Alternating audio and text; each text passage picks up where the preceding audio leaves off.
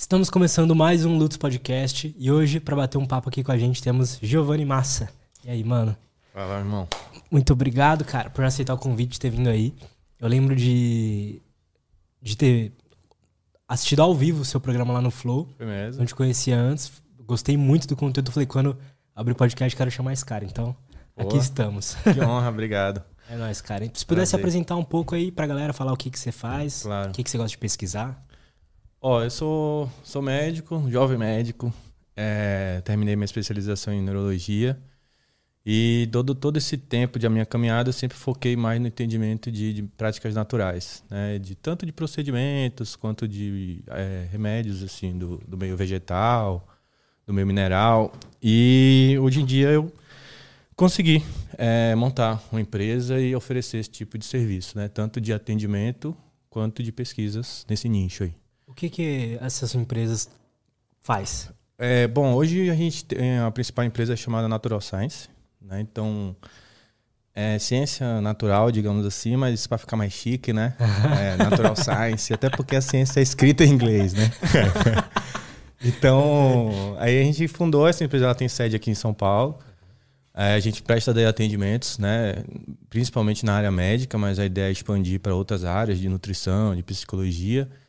E a gente se dedicou, isso na fase inicial da empresa, que tem mais ou menos um ano, a gente se dedicou a fazer um sistema né, para ela própria, não, não alugar um sistema de alguém, para onde a gente possa inserir esses dados e esses dados realmente serem nossos e a gente poder extrair esses dados para finalidade científica, né, para finalidade de pesquisa. Então, eu, eu trabalhei com alguns é, projetos antes desse, né, eu fiz algumas pesquisas, eu tive que fazer alguns sistemas em, junto com o pessoal e aí eu fui vendo que aquilo era muito Fã. importante e aí poderia criar um único, digamos assim, que pudesse abarcar várias pesquisas, não só uma pesquisa, entende? Então, a ideia é essa, a gente lançou esse sistema, começamos a, a utilizar e, e aí a gente vem tentando essas parcerias, né? Então, empresas que tenham produtos naturais, hoje principalmente no nicho de cannabis, porque estourou, né? A cannabis é, é como se fosse o, o vagão principal, digamos assim, dessa de todas essa, essas medicinas naturais, né? Uma planta, digamos, a principal planta hoje. É, que hoje todo mundo ouve falar, vê, vê É. claramente os benefícios. Não, não só hoje, né? Tipo, est- milenarmente, se você pegar a história das plantas, sem dúvida, a cannabis é a, história, é a planta mais importante assim, da história. E de, de riqueza de aplicação terapêutica, entendeu? De longevidade de aplicação terapêutica. Então, a gente tem ela como principal, né? Digamos assim, mas a gente tenta trazer ideias de como fazer esse, essa pesquisa sair até de uma forma mais correta, digamos assim, mais natural, né, e mais orgânica mesmo, com participações populares, com participações governamentais, entendeu? Então a gente Aham. estuda essa, essa viabilidade desse financiamento até coletivo, talvez, né? Porque hoje, é, só para não perder esse fio da meada, o, o meio científico, o meio de pesquisa científica, é um meio muito dominado por grandes empresas, né? Geralmente empresas milionárias, né? A Big Pharma e tal. Porque para você custear uma pesquisa do início ao fim, é caro, né? São várias fases, são vários serviços, enfim. E, e aí acaba que não é vantajoso para uma empresa privada financiar uma pesquisa sobre um produto natural, entendeu? Então você nunca vai ver propaganda na televisão de maçã, de banana, de Verdade. comer laranja, entendeu? Todo mundo sabe que isso faz bem. Mas ninguém tá lá na propaganda, tá lá compre um produto, use isso, entende? Então, as empresas elas vão financiar algo que vai ter um retorno mercadológico para elas sempre, né? Então acaba que o produto natural ele sempre fica um pouco desvalorizado nesse cenário. Por quê? Porque o médico que está lá na ponta prescrevendo, ele prescreve baseado em evidências, né? Então essas evidências elas são custeadas por uma, grandes empresas, entendeu? Então e cadê as, as evidências do produto natural? O produto natural não funciona? Não, ele funciona tanto que milenarmente foi usado por Verdade. todas as civilizações, né? A a boa parte dos remédios da medicina vem das plantas, vem de, de produtos naturais e tal. Só que é um mercado que gira diferente, entendeu? Ele gira com menos dinheiro, ele gira com investimentos menores, de empresas menores. Então aí você vai ver as pesquisas elas são menores, é, eles não têm tantos representantes comerciais para poder fazer essa sedução do médico, entendeu? Então é, acaba que fica uma coisa meio à margem, digamos assim, do que é o, é, o normal na medicina, entende? Então a medicina hoje, ela está muito focada na, na, farmácia, entendeu? Ela está muito é, medicamentalizada. Você entendeu? diria que puramente pela lucratividade disso ou da eficácia do medicamento mesmo? Pelo modelo como foi criado. Né? Foi criado um modelo do qual uh, as evidências são em torno de produtos mercadológicos. As evidências, é, por exemplo, por exemplo, meditação, atividade física. Não tem ninguém nem dúvida que isso funciona, entendeu? Só que os estudos que provam que isso funciona, geralmente são estudos do qual quem, quem pagou por eles foi o governo, ou quem pagou foi uma, uma associação, entendeu? Entendi. Então não é um estudo que é muito rico, porque esses outros estudos, por exemplo, de remédios bem modernos, como anticorpos monoclonais, né, que são anticorpos feitos em laboratório para finalidades específicas, tipo tá. engenharia genética, digamos assim, caríssimos, né? Eles vêm sendo é, custeados, obviamente, pelas essas empresas, são estudos muito caros aí, entendeu? Então, você consegue recrutar os melhores hospitais, as melhores universidades, os melhores profissionais, fazer um N grande, entendeu? De pessoas testadas, os melhores estatísticos, entendeu? Então, quando você vai para um outro cenário de mostrar que o produto natural funciona, a empresa, a primeira coisa que ela pergunta, para que, que eu vou provar isso? Para você plantar na sua casa e aí... Nossa. Entendeu? Uhum. E nem comprar o meu remédio daí? Porque é concorrente direto do seu remédio. Entendeu? Se você ficar bom sem o seu remédio, não, não faz sentido você comprar o remédio. E o remédio é um tipo de coisa que a pessoa não deixa de comprar. Ela deixa de comer, mas ela não deixa de comprar o remédio. E se ela passa a ter o um entendimento que na comida dela ela tem um remédio, ela vai deixar de, com, de comprar o remédio, entendeu? Total. Ela vai comer o remédio, digamos assim, natural, o alimento, enfim. Total. Então é, é um cenário desse naipe, entendeu? E aí quando a gente vai na prática, é, trazer, por exemplo, para os professores ou para os colegas de que, ó, oh, essa planta aqui funciona muito bem nessa doença. Aí a principal alegação deles, ah, mas não tem evidência. Tipo, não tem evidência ou você não leu a evidência? Entendeu? Então, você não teve acesso à evidência, porque a evidência tem, né? Tipo, a evidência é menor, concorda, a evidência é mais é, menos midiática, né? Claro, mas ela existe. Você vai atrás dessa evidência? Provavelmente não, entendeu? Porque o modelo de ensino, o professor, ele não ensina tanto isso. Ele até recrimina isso. Então, durante toda a minha formação, eu tive muita dificuldade de Sério? trazer isso. Porque não, não era valorizado. Isso era, é, é tido como uma coisa. É, não, até não médica, entende? Caraca. É uma coisa como que, ah, isso é coisa para fisioterapeuta. Isso é uma, não é coisa médica, entendeu? Então isso é, enfraquece muito o discurso científico em cima da coisa, entendeu? Quando você coloca ela à margem de, de relevância, digamos assim, ela enfraquece muito. Só que aí o que é que está acontecendo? A população não está mais aceitando essa supermedicalização. Está tendo diversos efeitos colaterais. Está tendo diversos casos do qual as medicações não funcionam. E elas estão começando a perceber que os produtos naturais funcionam. Né? E aí é, vence um, um, um, caminho ao contrário, que é o caminho da população para o profissional, exigindo que ele se atualize, hum. que ele use esse produto, porque esse produto está funcionando para mim. E sendo que geralmente é o contrário, é o profissional que sugere para o paciente quais os, as opções terapêuticas, o que, é que seria melhor para ele, entende? Então, geralmente é o, é o médico que é o dono da ciência, digamos. Ah, a sua doença é essa, o remédio é A e B. Agora o que está acontecendo é que as pessoas estão na internet, né? Estão indo atrás de conhecimento, estão se empoderando. E aí estão vindo para o médico, ó, oh, doutor, eu tenho essa doença. Eu vi esse estudo, fulano de tal usa esse remédio natural e deu certo. E eu usei e já está dando certo. Você pode continuar pesquisando, prescrevendo para mim, entendeu? E aí, esse médico não tem consciência disso, não tem conhecimento. Ele não leu essa pesquisa, digamos assim, porque não, é, não, é, não está no modelo médico esse tipo de conhecimento.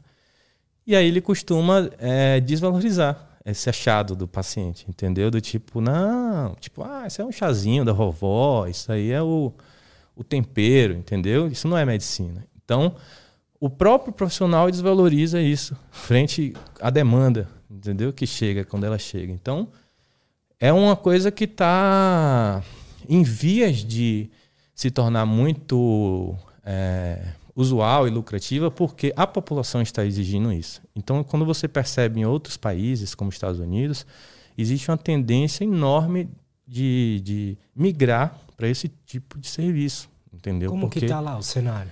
É esse cenário de, de, práticas complementares, digamos assim, né, em saúde, ou integrativa, ou personalizada, tem trocentos nomes assim. É, inclusive, fazendo até uma crítica a isso, quando você não regulamenta uma coisa, ela fica muito solta e ela perde um pouco de força, entendeu? Tipo, essas medicinas naturais no geral. Tá. Geralmente elas não são regulamentadas, então cada pessoa começa a fazer de um jeito, não tem uma diretriz técnica, digamos assim. Tá. Entendeu? Esse, esse modelo, por exemplo, de medicina integrativa. É, hoje é muito famoso, todo mundo fala, mas cadê as formações oficiais desse profissional? Entendeu? Cadê os, as diretrizes oficiais do, do governo? O que, que é, eles fazem, esses profissionais que eu não conheço? Eles estudam cursos de finais de semana, eles uhum. estudam é, na, na, prática, autodidatas, entendeu? Fazem alguns cursos que no Brasil são muito poucos, mas tem alguns nos Estados Unidos, por exemplo. E aí eles voltam com esse título, mas é um título mais ou menos, mais uhum. ou menos, entendeu? Porque não é um, uma formação é, como as outras formações médicas, digamos assim, que, do qual você tem serviços apropriados, professores apropriados, matérias apropriadas, entendeu? Então você tem todo um passo a passo de como se especializar. Entendi. Já esse não, é uma coisa meio autodidata. Então você aprende um pouquinho aqui, um pouquinho ali, aí você junta, aí você, no seu jeito, tá dando certo, entendeu? Então você começa a criar seus métodos. E isso não é legal para uma padronização de um serviço, entende? Um serviço ele precisa ser padronizado. Eu preciso, inclusive, fiscalizar eticamente, né? Se está sendo correto e tudo mais, e poder punir e tudo mais. Entendi. Então, desculpa te interromper, mas isso de medicina integrativa não necessariamente é um método específico, mas aí o, o cara aprende sobre uma planta X ou Exato. um chá Y uma terapia Z. Entendi. Entendeu? Então ele começa a aplicar aquilo e chama isso de medicina integrativa. E, é, ao meu ver, isso acaba enfraquecendo todo esse, esse discurso, entende? Porque, por exemplo, você vai em mim. É, aí eu, eu, eu falei para você que eu era médico integrativo. E aí propus lá um tratamento e tal. Aí você vai no outro fulano de tal, e ele também é médico integrativo, e ele fala que é outra coisa, tipo, Entendeu? Verdade. E uhum. aí você perde o referencial, né? perde a, a chamar epistemologia né, da coisa. Se, tipo, é ou não é? Entendeu? Você tem que credenciar que é. E sem registro, sem diretrizes, sem regulamentações, isso não se registra, isso não se oficializa. Entendeu? Então, o cenário hoje é um pouco disso. Mas aí quando a gente vai em outros países do qual já estão percebendo essa demanda e já tem alguma forma de, de formação profissional realmente, boa parte da população está preferindo esse tipo de serviço por Caraca. diversos motivos, né? Primeiro, porque a eficácia terapêutica é tão quanto boa ou até superior, né? As tipo, pessoas têm resultados tão bons até muitas das vezes melhores. Os efeitos colaterais são muito menores, os custos são muito menores, né, do tratamento. O atendimento em si ele é muito mais humanizado, porque a, a, o profissional se interessa por, por aspectos da sua vida pessoal e social entende? De alimentação, de sono, de, de vários aspectos assim que é, no modelo médico tradicional é um pouco menos valorizado. Né? Não é que não seja, ele é, ele é valorizado, só que ele é subvalorizado. É, o que é valorizado no aspecto médico é muito mais sinais e sintomas da doença, para poder ser classificado em síndromes e doenças. Entendeu? Então, é, acaba que as pessoas ficam virando é, adjetivos, digamos assim, porque você para de ser você, que é ter um podcast, não sei o quê. Quando você entra no hospital ou, ou numa clínica médica e vai ser atendido, você passa a ser um, um jovem de, sei lá, 20 e poucos anos, quando você tem? 22. 22 anos, com a queixa disso e disso e disso, agrupado na síndrome tal e tal e tal, entendeu? É verdade. E aí para-se um pouco de pensar, por que, que ele adoeceu? Será que não foi o ambiente familiar? Será que ele tá, não foi o sono que não está dormindo bem? Será que não foi a comida que não está comendo legal? É sério que isso não impacta na, na vida da pessoa, entendeu? E apesar da medicina já compreender, já admitir que isso impacta, né, e, e vários profissionais já começarem a perceber o, o, relevância disso, é muito pequeno e sutil frente à real relevância disso, entendeu? Ela, ela meio que ainda, assim, um detalhe, entendeu? E na correria do, do atendimento médico, do qual a gente é, é, cobrado, digamos assim, ou induzido a ter produtividade, digamos, atender muito em um tempo curto, a gente uhum. acaba encurtando a consulta. Então não dá tempo de perguntar essas coisas, só dá tempo de perguntar, tá sentindo o quê? Então, tome de pirona, tome remédio, tome exame. Então às vezes nem é a culpa do médico, né? Ou não, é. é, é eu acho que é um misto, é difícil você definir uma única pessoa, mas é, eu acho que a, a culpa, digamos assim, se é que tem uma culpa, vem muito. Calma aí, desculpa. Ô Du, mano, tem como. Manda mensagem pro. Liga pra ele aqui, o Silvino. Tá no meu zap ali. Pra ele falar pro 14 coisa. Desculpa, cara.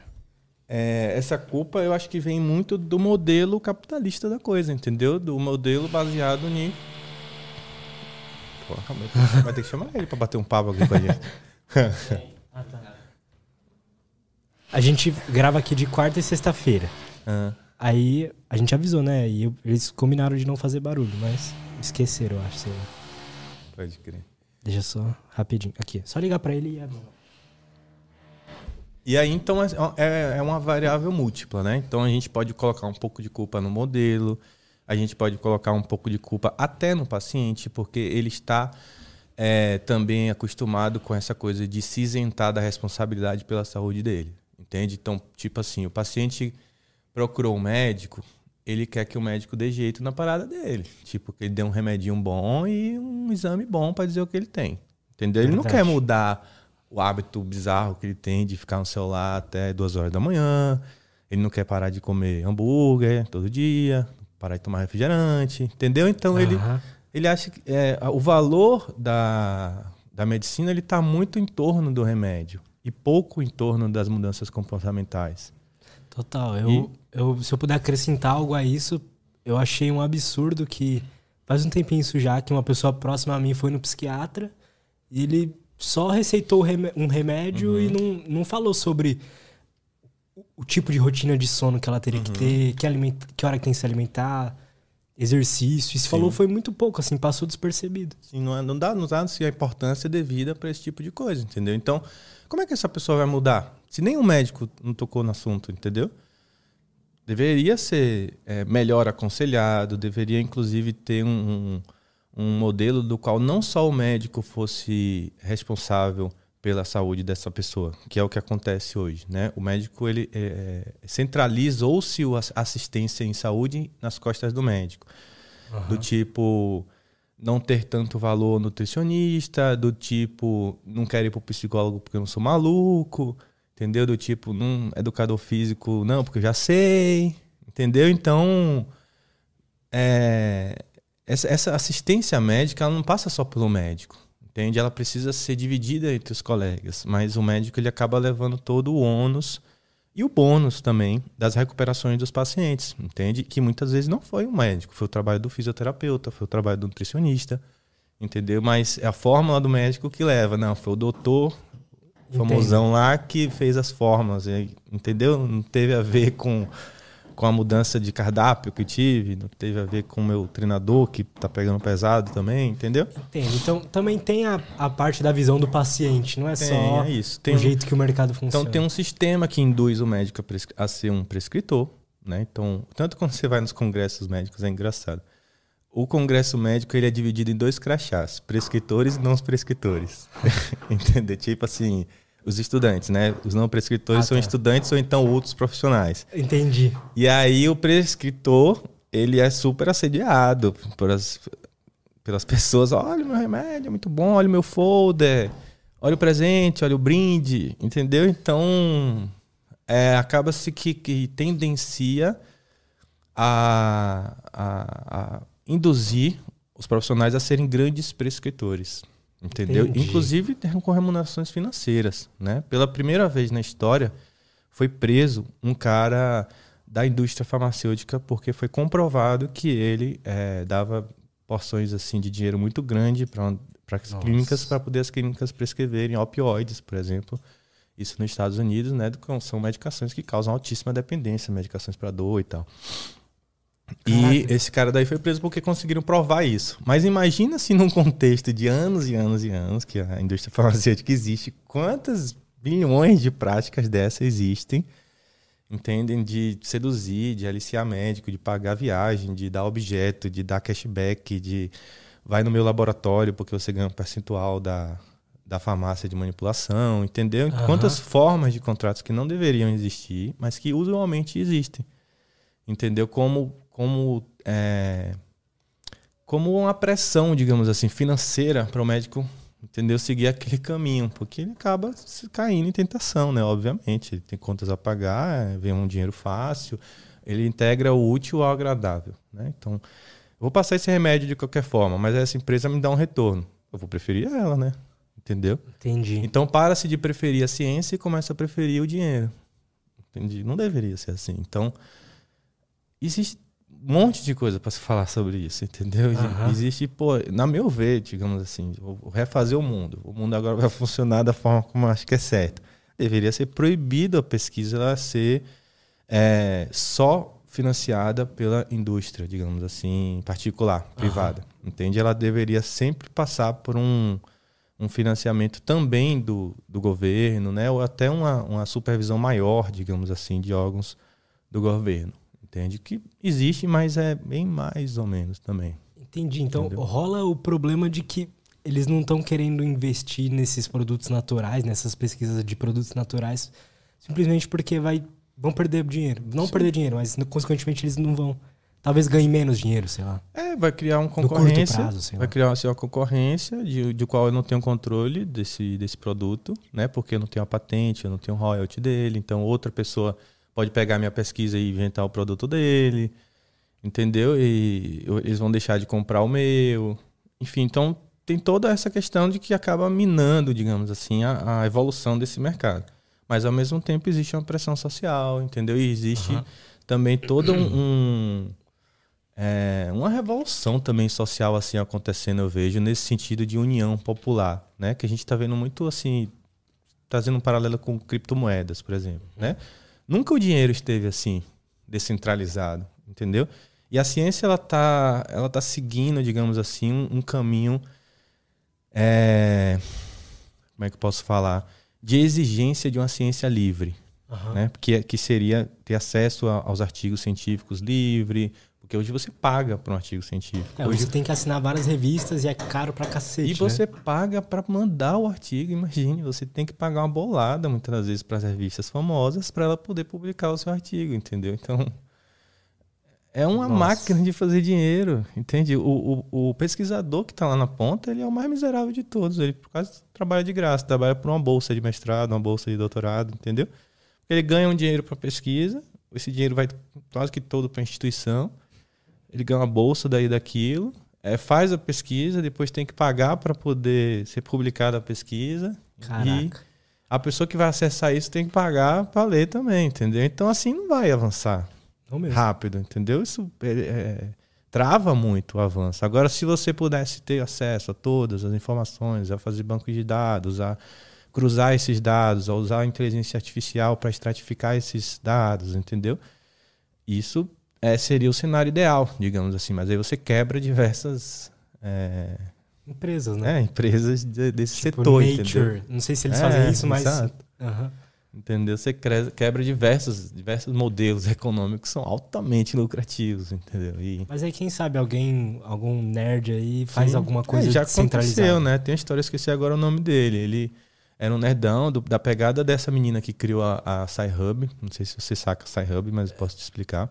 Uhum, SciHub é um site de pirataria científica, né? Do qual uma menina, esqueci agora a nacionalidade dela, ela conseguiu pegar a, a maioria dos artigos e colocar nesses domínios descentralizados, digamos assim, e a pessoa consegue entrar e baixar. Aí quando ela baixa, ela vira um servidor para outra pessoa também poder baixar, baixar, baixar. Então aí acaba que o artigo é uma forma de você piratear o artigo, você pegar ele sem pagar.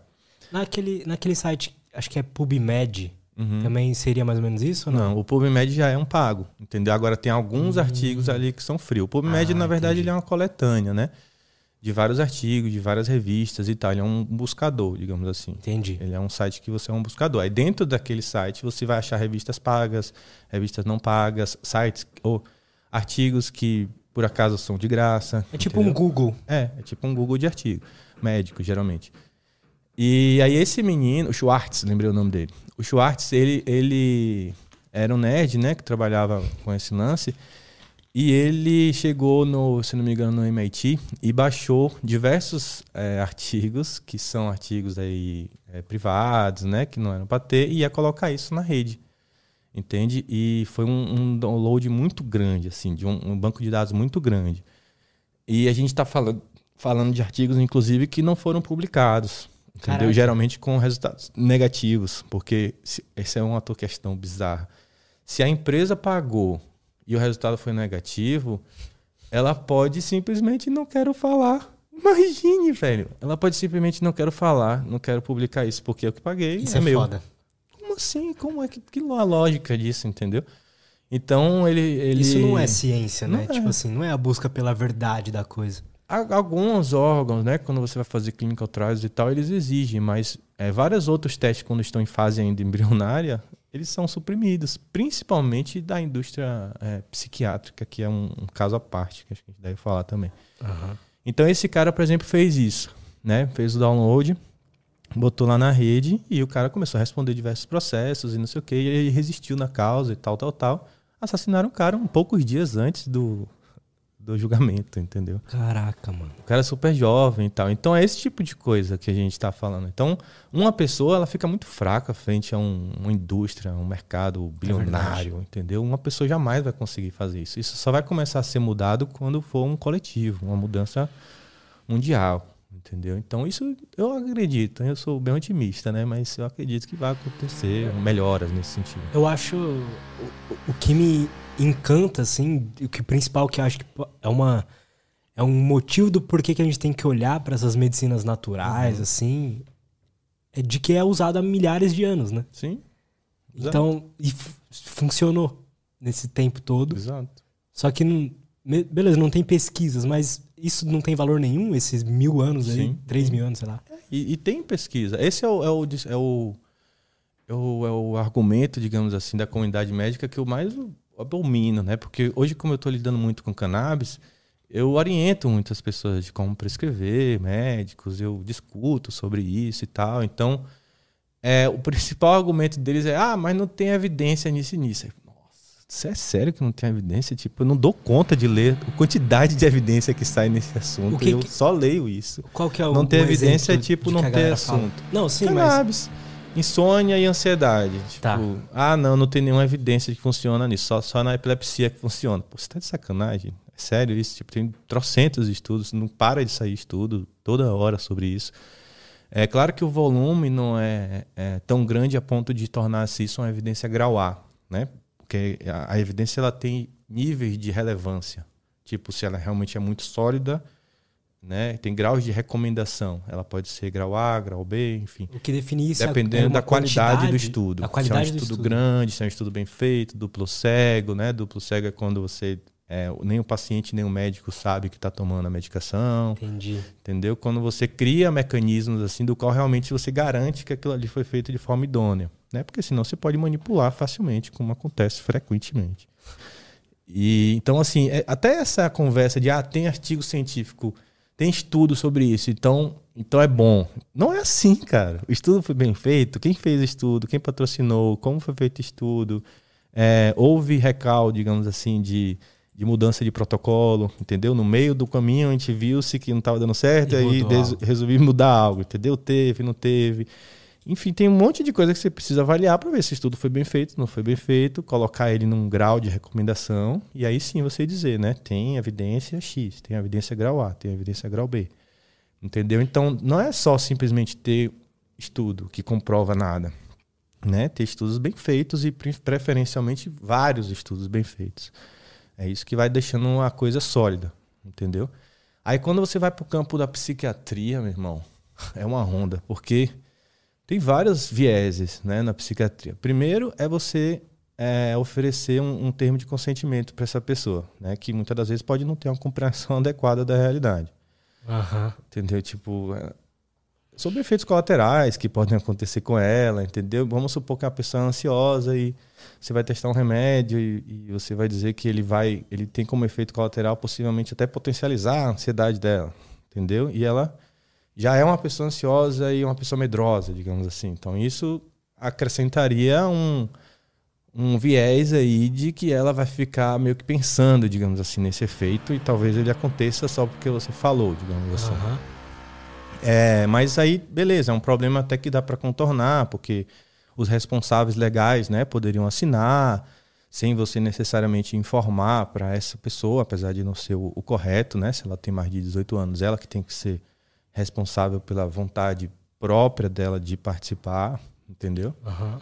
E aí, beleza, vamos supor que a gente contornou esse problema, a gente vai para o problema das análises, né? De como é que eu vou mensurar causas completamente subjetivas, como estou me sentindo feliz, estou me sentindo triste, Verdade. em dados objetivos, entendeu? E aí, é, a, a população atualmente tenta a partir de questionários, entendeu? Mas não tem um, um exame, digamos assim, é, de um marcador que a gente possa ver que está diminuindo, ou fazendo um paralelo, é, por exemplo, estudos com epilepsia. Você sabe, você vê que a pessoa estava com crise, ela não está mais com crise. Sim, É. mas não tem nenhum um jeito de medir o nível da ansiedade ali. Exato, entendeu? Não- a não ser pelo relato Dela. subjetivo da pessoa. Então, a pessoa está no ambiente do qual ela está sendo acompanhada, né? Tem um efeito Hawthorne que chama que é o efeito de estar sendo acompanhado. Mesmo que você não tome nada, você já melhora só de alguém estar olhando para você, entendeu? De alguém estar tentando fazer você melhorar, você já está melhorando. Caraca. E aí, quando você vai é, trazer, digamos assim, para análise mais dura, né? Vamos supor que a gente passou dessas fases, beleza, a gente aceita que o termo de consentimento foi bem feito, aceita-se que as causas é, objetivas, as análises foram bem feitas, com tabelas né, e questionários bem feitos, idôneos e tal. É, mesmo assim, o, o nível de, ali, de análise, quando a gente vai ver os percentuais, por exemplo, de melhora, eles são muito sutis. Tipo assim, é, a gente divide geralmente em dois grupos, certo? Vamos pô, tem duas pessoas, tem dois grupos de pessoas deprimidas tomando Aham. antidepressivos. Tá. É, uma pessoa tomou pílula de farinha, outra pessoa tomou realmente o depressivo. Aham. A pílula de farinha melhorou 30% das pessoas melhoraram da depressão, aí chamado efeito placebo, certo? Porque Ele Sim. tomou uma medicação achando que tinha medicação, mas não tinha, bebê, melhorou com o poder da mente. É, aí do outro grupo, vamos supor assim, 45% melhorou. Entendeu? Aí tem, como tem 15% a mais do outro grupo que melhorou, então a medicação funciona. Aham. Mas quando você for ver, vários passaram mal, vários também pioraram, entendeu? E, e aí é isso que vai, que vai ser analisado. Então, o medicamento ele é aprovado se ele mostrar eficácia. Eficácia significa ser superior ao placebo, Entendi. entendeu? Mas não Mas- é que ele é todo mundo vai ficar bom dali, entendeu? Inclusive tem gente que vai ficar pior. Entende? Desse grupo que está usando. E, e isso é uma, uma celeuma que é chega a ser meio cruel, digamos assim, porque na medicina ocidental a gente trata as pessoas com as mesmas doenças dos mesmos jeitos, entendeu? Aham. Tipo, se você tem ansiedade, eu tenho ansiedade, ele tem ansiedade, a diretriz manda dar o mesmo remédio para todo mundo. Mas pode ser que a sua ansiedade seja uma, a minha seja outra e a dele é outra, provavelmente. E cada um precisaria de um, um medicamento mais personalizado, entendeu? Um É medicamento aquilo, mais. é aquilo que você tinha falado, é o problema do, de, de colocar a pessoa como um sintoma, né? Sim. Entendeu? Então acaba se tratando o sintoma e não a pessoa. Acaba tratando o- a queixa, entendeu? E não a integralidade daquele ser humano. Não olha para esse ser humano. Então eu hoje considero, dentro da minha anamnese, quando eu vou trabalhar, extrair uma história sua e tal, a história pessoal e social é uma coisa tão importante quanto a história da doença atual, que no campo médico é, é o, o campo mais importante, digamos assim, né? Que é cronologia dos sintomas, se tem outros sintomas, entendeu? Aham. É daí que o médico tira o seu raciocínio clínico. É a partir da sua história da doença atual. Então eu vou te perguntar quanto tempo que começou a dor é assim ó, assado, né? Tem esse sintoma, tem, tem outro, melhora quando você faz isso, melhora quando você faz aquilo, isso é a história da doença. Entendi. Agora, quando eu passo para a história da sua pessoal e social, né, de hábitos de vida, por exemplo, você fuma, você bebe, você dorme bem, você faz cocô todo dia, você come bem, entendeu? Aham. Isso já é mais história pessoal e social. E isso já não é tão coletado. Até porque é, a gente, no, no meio acadêmico, a gente aprende muito sobre como coletar boas histórias da doença atual, mas aprende muito pouco de como ter uma relação, assim, de conseguir extrair realmente a verdade desse paciente, porque até muitas vezes ele mente, né? Frequentemente ele mente no médico para ele, ele subestima, digamos assim, a, as coisas, né? Tipo, você come bem? Não, come direitinho tá. Come porra nenhuma. Entendeu? E está dormindo bem, enfim, ou, ou, você tem uma boa relação com sua família, ele fica às vezes tímido de falar.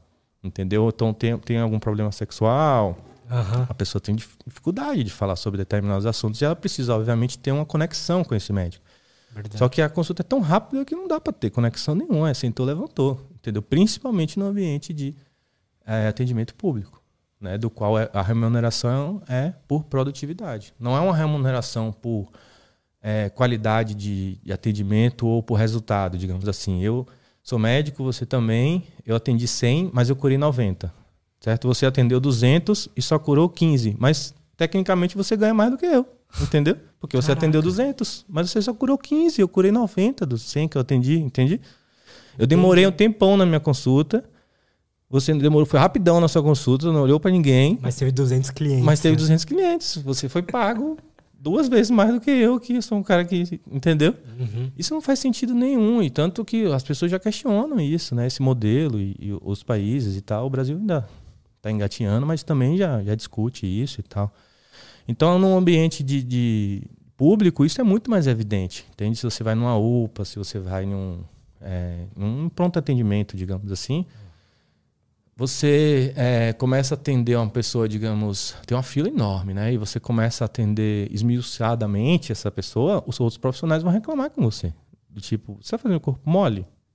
Você- tem que atender 100 em, em tanto tempo, entendeu? Você está atendendo aí 20, então você está deixando a demanda para mim, digamos assim. Entendi. Entendeu? Você está empurrando para mim. Então, são várias coisinhas assim que, que quando você vai na prática, você vai vendo, rapaz, isso tá tudo errado, velho. Não é possível não que as pessoas não estão enxergando essas coisas. Mas, mas esse tipo de coisa às vezes explica quando, a gente, sei lá, uma- um conhecido vai no médico, numa UPA, por exemplo, chega em casa reclamando: Nossa, Sim. que atendimento. Nem olhou na minha cara. Sim, tá sim, sim. É porque não dá tempo, né? Digamos assim, ele tem uma demanda enorme. Se ele não atender rápido, os outros as pessoas do serviço propriamente vão reclamar com ele, inclusive o chefe de plantão. Entendeu? Então, não existe um incentivo do médico ser um bom é, médico. Existe um incentivo mais dele ser um, um produ- ter uma produtividade alta, entendeu? Exceto, obviamente, as pessoas que realmente estão trilhando um caminho do bem, que são várias, entendeu? A gente não pode botar todo mundo no mesmo saco. Tem diversos médicos que têm uma vocação realmente pela profissão, gostam do que fazem, enfim. Né? Mas em si só a medicina é adoecedor. Né? Você estar no meio de que você lida com a doença o tempo inteiro, entendeu? Você é uma, é uma profissão de risco, digamos assim, eu considero. A medicina é Uhum. uma profissão de risco. Porque você vai lidar toda hora com aquelas mazelas, né? É difícil de uma pessoa chegar para contar uma coisa boa, né? Geralmente ela só no retorno, talvez, que ela vai te contar uma coisa boa, mas é, frequentemente são notícias ruins e tal. Então, ele vai ficando endurecido, digamos assim, esse médico, e do qual, se você vem com a queixazinha mais ou menos, ela se torna irrelevante. Entendeu? Uhum. Tipo, se você tá numa situação não tão grave, ah, tá de sacanagem, você viu na emergência com um problema de, de gripe, então, por exemplo. Hoje, rapaz, hoje, nessas épocas de Covid e tal, os médicos estão altamente assim saturados e, e, e eu não trabalho mais nessa parte de frente de, de emergência, mas eu dou de vez em quando um, um suporte, né, de telemedicina e tal nesse sentido. E chega a ser realmente é, extenuante, digamos assim, porque é a mesma, a mesma coisa, você vira um robô, entendeu? De sinais gripais, tá, tá, tá, o exame, atestado, entendeu? Aí você começa a ficar assim, virar um- uma mecânica mesmo. Aham. É, para de, de ter empatia, de olhar para a pessoa, entendeu? Fica saturado, digamos assim. Então, é preciso recuperar o tesão desse médico em tratar esse paciente e ter resultado nele, né? Chama o patient outcome, né? A resposta do paciente, a mensuração dos dados dele é contínua, entende? Você conseguir perceber que ele vem melhorando, ou se ele não vem melhorando, por que, que não vem? Você mudar a sua estratégia de tratamento. E isso não é muito é, valorizado. O, o valor está mais no, no número.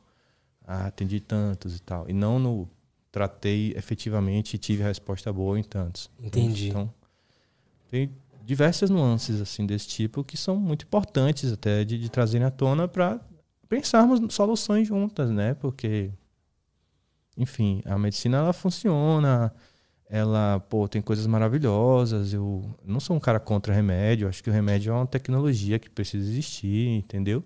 Só que não pode ser só isso, não pode ser é, deixar a cabeça, digamos assim, ser tomada por essa coisa capital, entendeu? Uhum. Essa coisa industrial até.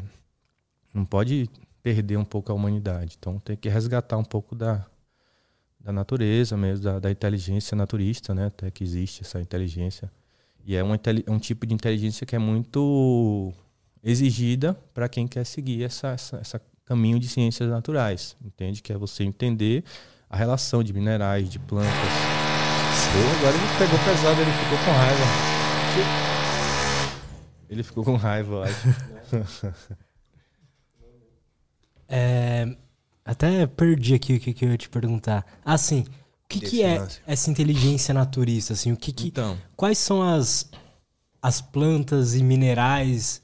Porque até então as coisas que eu ouço falar mais assim da galera que fala que tem algum é, efeito terapêutico é cannabis, ayahuasca, uhum. talvez, psilocibina. Sim, sim. É, eu já ouvi falar sobre cacau também, não sei se é sim, verdade sim. isso. Sim, sim. Então, que mais, assim? Que, quais são, o que, que tá rolando hoje aí no... Cara, ó, explicando esse lance da inteligência, é, é uma teoria, né, que é um pesquisador lá de Harvard, que ele é, afirma, porque assim, a inteligência, ela, ela, antigamente, era mensurada pelo QI, né, quociente de inteligência. Aí você fazia vários testes lógicos, de linguagem, de, até alguns de visão espacial, para determinar o quão inteligente você é. Mas aí começou a perceber-se que esse teste não analisava várias habilidades corticais, várias habilidades cerebrais, assim, que também configuram é, uma certa inteligência, digamos, uma predisposição, né? Inteligência seria uma capacidade de se relacionar com seu ambiente de uma forma é, adequada, digamos assim, e, e, bem feita, digamos assim, melhor do que o outro comparado. Uma predisposição inata. E essa inteligência ela pode vir em vários aspectos, não é só inteligência matemática, digamos. Entendeu? Então existe a inteligência matemática, a inteligência linguística, existe inteligência interpessoal, do qual eu consigo compreender e tal, existe inteligência in, é, intrapessoal e interpessoal, hum. né? Então, enfim, existe é, musical, inteligência musical, existe uma inteligência visoespacial, né? Então, por exemplo, piloto de Fórmula 1 e tal, entendeu? Uhum. cena, pá. Física, né? Enfim. De corpo também. É, essa sinestésica, uhum. que é essa de movimentos, de dança, entendeu? Então, e existe essa essa oitava tipo assim, que é a inteligência naturista, né? Inteligência do de acerca de da relação entre produtos biológicos, minerais e seres vivos, entendeu? E todo essa, esse entendimento de, de como isso pode se relacionar melhor, digamos assim, entende? Então, é um, uma habilidade como, assim como todas as outras, do qual alguns seres humanos têm uma predisposição maior, digamos assim, né? Então, alguns têm uma predisposição maior para matemática, outros para dança, uhum. outros para porque a sua circuitaria, digamos assim, ela é mais bem é, moldada, digamos assim. O, o, seu neurônio, ele é uma célula viva, né, do qual está constantemente fazendo conexões. Né? Então, a gente tem bilhões de neurônios distribuídos no cérebro e eles se conectam uns com os outros. Eles vão se conectar é, mais forte conforme você vai praticando, praticando, e lapidando, lapidando, Justo. lapidando essa, essa é, habilidade. Mas você, naturalmente, só o fato de você nascer, né, baseado na sua genética e tal, você já tem uma disposição ali espacial do qual você proporciona uma melhor facilidade de comunicação desses neurônios, do qual suas redes neurais elas funcionam melhor. Entendeu? Pela genética mesmo. Pela sua genética e principalmente também pelo seu ambiente. Né? A genética e o ambiente. Então, se você tem uma predisposição genética, mas no seu ambiente, desde cedo, você tem um incentivo, entendeu? Vamos supor, seu pai é músico. Uhum. Aí, aí você já veio com gente. E aí você, desde cedo, está cantando, entendeu? Então você realmente vai ficar muito bom quando você. Até porque esse período aí da, da infância e tal é um período único nas nossas vidas, né? Do qual a formação da, das sinapses, que é essas conexões dos neurônios, ela está muito acelerada. É, então, a, tanto a sinaptogênese quanto a neurogênese, né, que seriam formações de novas conexões de novos neurônios, é bem acelerada quando a gente é criança e ela é.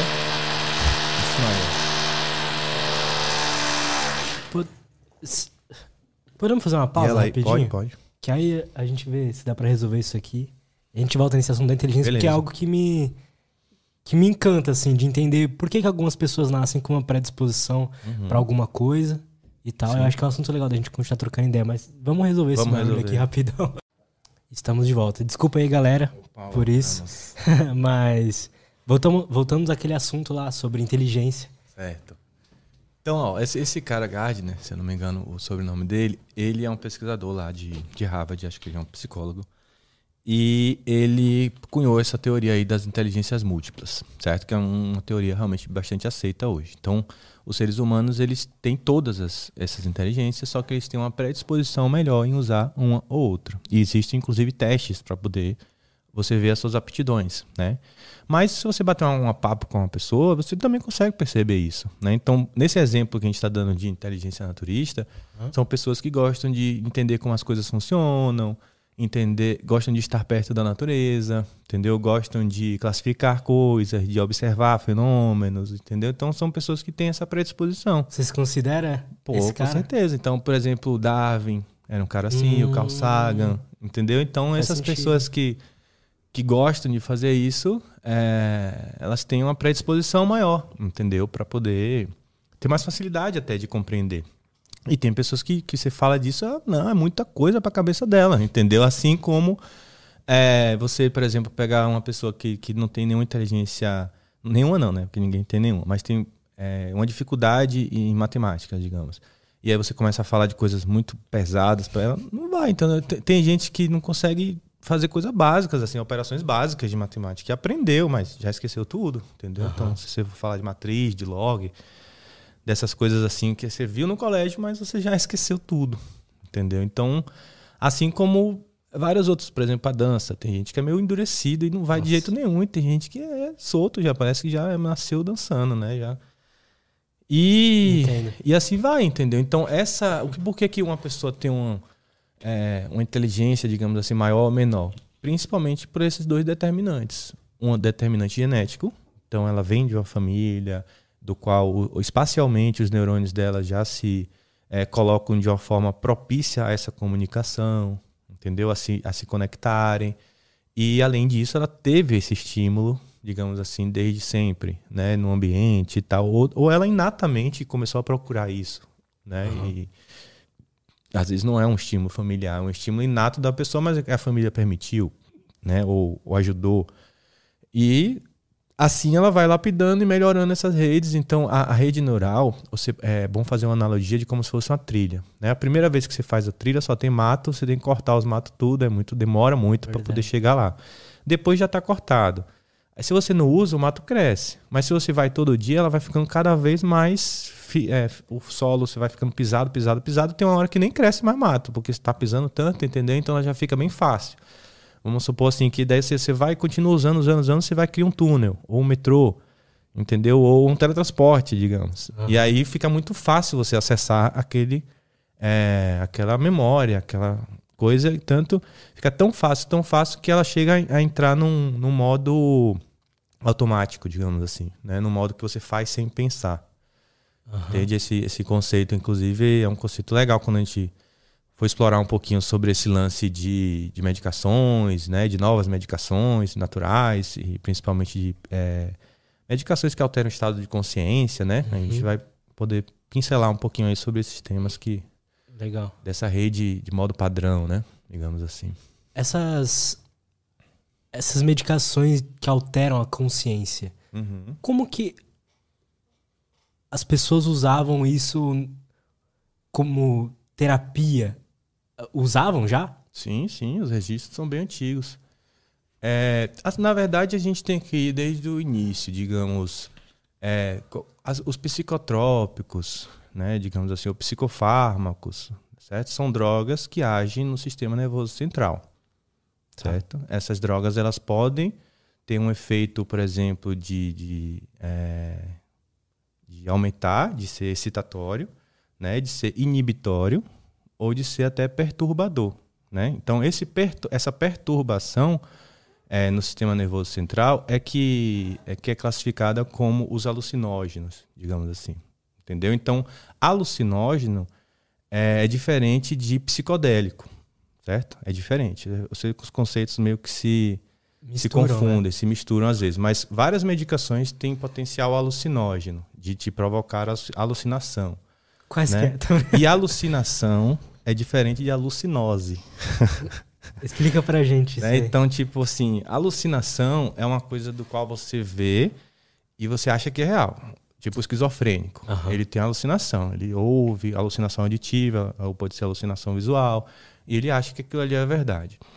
A alucinose, você tem a, percepção alterada do seu sentido ali, mas você sabe que não é verdade, digamos que você está tendo. Então, quando você usa um LSD, por exemplo, geralmente você tem fenômenos de alucinose, uhum. de você ter alucinação, mas você percebe que você está sob estado de uma substância e você sabe que aquilo ali não é real. Você está consciente tal. sobre aquele efeito. Consciente, você sabe que aquilo ali não é verdadeiro. Você tem esse discernimento.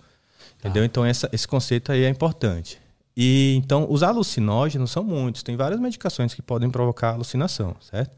Mas os psicodélicos, eles já são uma classe realmente do qual tem quatro psicodélicos que são considerados psicodélicos clássicos. Esses, eles realmente são considerados daí psicodélicos. E, e o, o, termo, assim, até é, do significado da palavra, digamos assim, eu esqueci agora exatamente como é, mas é algo de voltar para o interior, é algo de ter um conhecimento da alma, entendeu? Uma coisa assim.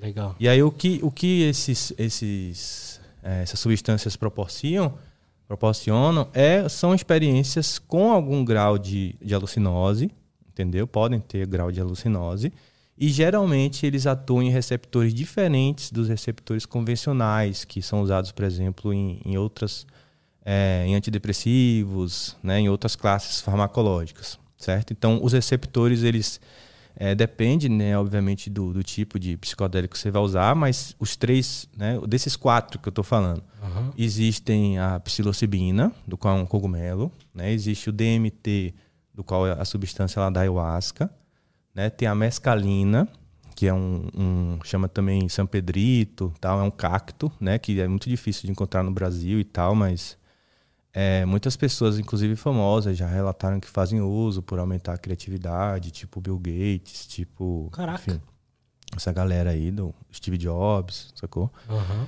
É, e tem o LSD, né, que a história do LSD é bem legal porque é, foi o primeiro, digamos assim, né? O Hoffman, que foi o cara que, o químico que descobriu isso, é, se não me engano, lá em 38, por aí, ele descobriu meio por acaso. Ele estava pesquisando outra parada. Ele estava pesquisando, inclusive, para farma. Ele estava pesquisando para a indústria farmacêutica substâncias relacionadas à coagulação, do é, pós-parto, essas coisas assim.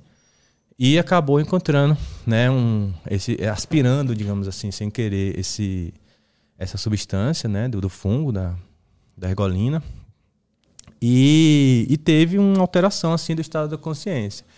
E aí, depois que ele percebeu isso, ele decidiu realmente fazer um teste é, oficial, digamos assim, né? Aí, quando ele foi fazer esse teste oficial, ele tomou uma dose um pouco maior, pegou sua bike e voltou para casa. E é daí que vem a história da, da, bike. da primeira viagem, né? De, de LSD da história, que foi na bike e tal. E ele começou a ter alterações de, de, de, cor, né? alterações dos padrões geométricos das coisas, um estado de, de, de bem-estar, de alegria, né? que é a forma como ele narrou. Caraca. E a partir daí, a indústria, inclusive farmacêutica, tentou-se é, utilizar ele na prática clínica. Já ouvi dizer, desculpa te interromper, mas eu já ouvi dizer que tiveram, assim, no início, pesquisas, inclusive uhum. psiquiátricas. Várias, várias, com pacientes institucionalizados e tal. E aí, obviamente, como todo medicamento, começou a, a ver que tinha efeito terapêutico, mas que podia também ter efeitos danosos. Né, de, de psicoses ou de até de, de suicídio, porque a pessoa está ali na onda, acha que voa e pula do prédio. Né? Então começou-se a ver que, obviamente, não era, não era tão só coisas boas. Né? Já, mas o Hoffman é um cara que defendeu a vida inteira, inclusive morreu velhão, morreu com 102 anos. Caraca. É um cara assim que ele falava que tinha que ter duas vidas, uma vida com LSD e uma vida sem, tipo, que todo mundo se beneficiaria dessa vida dupla, porque você entraria em estados bem criativos e estados bem introspectivos também. É, tá aí uma coisa que assim, até quem usa não terapeuticamente, uhum. sempre fala que recebe umas lições isso, de isso. vida ali que muda a vida Exato. da pessoa. Então... Porque realmente muda, muda essa rede né, de funcionamento padrão. É, que é tipo um, uma rede, um piloto automático do cérebro, entendeu? é um funcionamento ali é, desatento, digamos assim, do cérebro. Se você não está fazendo uma atividade com atenção, você provavelmente está nessa rede de modo padrão, entende? É um ponto morto, digamos assim. Tá. Então, assim, eu estou conversando aqui com você, mas eu estou tentando me ater à pergunta, ao tema que a gente está falando e tal. Se eu der uma viajada aqui, eu vou começar, porra, não mandei o documento de fulano, uhum. eu preciso ligar para tal pessoa, entendeu? Aí eu entro nessa rede de modo padrão. Tipo, o meu cérebro começa a dar uma, uma buscada, uma viajada, assim, em coisas, é, em loopings, digamos assim, meu, né? Do meu self, digamos assim, do, do que eu considero que sou eu, Giovanni. É, já se eu estou fazendo uma atividade aqui, eu, eu fico atento e eu começo a usar recursos do meu cérebro que eu preciso para essa atividade. Então, a minha fala está sendo bem ativa, a minha audição, né? E, e o meu córtex pré-frontal, que é onde eu uso para poder pensar sobre esse assunto, por exemplo. Uhum. Entendeu? E para manter-se atento, para manter aqui a minha atenção. Então, se eu me distraio, eu vou para a rede de modo padrão. O que acontece frequentemente no uso dos alucinógenos é que essa rede de modo padrão ela é é, o termo é chamado de solução do ego. Né? Você começa a não se colocar mais como essa, como essa pessoa, digamos assim, que você acha que você é. Você começa a ter umas viagens introspectivas, você começa a não funcionar mais nessa rede de modo padrão. Você começa a ter uma hiperconexão até de outras áreas que você não usava com muita frequência, entendeu? Então você começa vários processos às vezes sinestésicos, que é de cruzar é, sentidos, entendeu? Daí das cores com gosto, com sensações emocionais, entendeu? Então é por isso que daí começa a ter essas viagens. E o córtex visual, ele também fica bem ativo. Então é por isso que você tem as alucinações. Essas entendeu? ou alucinoses, melhor falando. Então quando rola essas lições de vida que a pessoa recebe num, numa viagem de LSD, DMT sim, sim. Ou, ou psilocibina, é porque pegou tudo aquilo que estava no modo padrão dela e meio que fez ela não se importar com aquilo, é, é isso? É, dissolveu isso, entendeu? Ela entrou num estado de dissolução total dessa rede de modo padrão.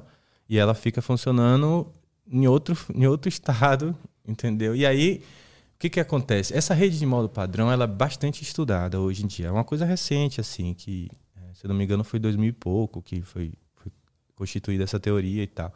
Mas aí você percebe que em várias doenças, tipo Alzheimer, ansiedade, transtorno de estresse pós-traumático, ela, ela fica funcionando de um, de um modo anormal, entendeu? Meio uhum. que num modo hiper ansioso. Você nem tem um evento para estar ansioso, mas você está ansioso, entendeu? Então, é, quando você consegue é, modificar, digamos assim, esse estado basal, você consegue ter um resultado muito, muito, muito positivo nas patologias e muitas das vezes até quase que numa única dose, entendeu? O que é o, o, que é o terror da, da medicina Verdade. Porque né? vai acabar com o meu mercado, digamos assim, entendeu? Vai, pô, se o cara só tomar uma vez, eu. Não entendeu? tem aquela caixinha de 30 dias, É, mais. não vai comprar o ano inteiro. Então, para o modelo mercadológico, é péssimo essa, essa, essa abordagem, essa ciência, digamos assim. Mas a gente, é, agora nesses anos 2020, né, até um pouquinho antes, está vivendo um momento de renascença psicodélica. Porque o, o, os psicodélicos eles foram descobertos, digamos assim, apesar deles serem usados por várias e várias e várias religiões e grupos e é, sociedades assim antigas, eles foram realmente isolados, descobertos e tal a partir desse recente, tipo 38, 40. E aí, a partir daí em 60, 70 existia uma guerra de a, as drogas, né, do que houve uma proibição extensa do uso deles. Mas antes disso, houve uma popularização muito grande através dos Beatles, é, uhum. Jimi Hendrix, Aldous Huxley. Aquela revolução psicodélica ali. É, essa época Todo a galera usava em alta para poder, enfim, porque dava um, uma alteração do estado mental. E é, relatava-se como coisas sensorialmente positivas, né? apesar de algumas experiências não serem tão positivas. É, e aí tentou-se a, a indústria pesquisar isso e tal, é, não foi muito para frente e logo depois teve essa, essa proibição né, dos Estados Unidos que inventou, digamos assim, essa guerra às drogas, é muito também para financiar a parte armamentar, né, a parte bélica e tal, e que é um, um, um recurso muito rico, né, digamos assim, lá nos Estados Unidos e tal. E aí inventou-se essa guerra às drogas, aí maconha, é, psicodélicos, tudo foi para esse para essa lista negra, digamos assim, e aí nenhum pesquisador podia mais ter acesso, né? Se fizesse era clandestino. Então ficou-se assim muito tempo, até que a população está resgatando isso, porque é, mesmo com a proibição, continuou-se o uso social, é, continuou-se percebendo que os malefícios eram muito poucos, apesar de provocar estados alterados de consciência. Né? Se você pegar pesquisas hoje que mede ah, o impacto do, do dano ou do perigo que uma droga pode trazer para sua vida.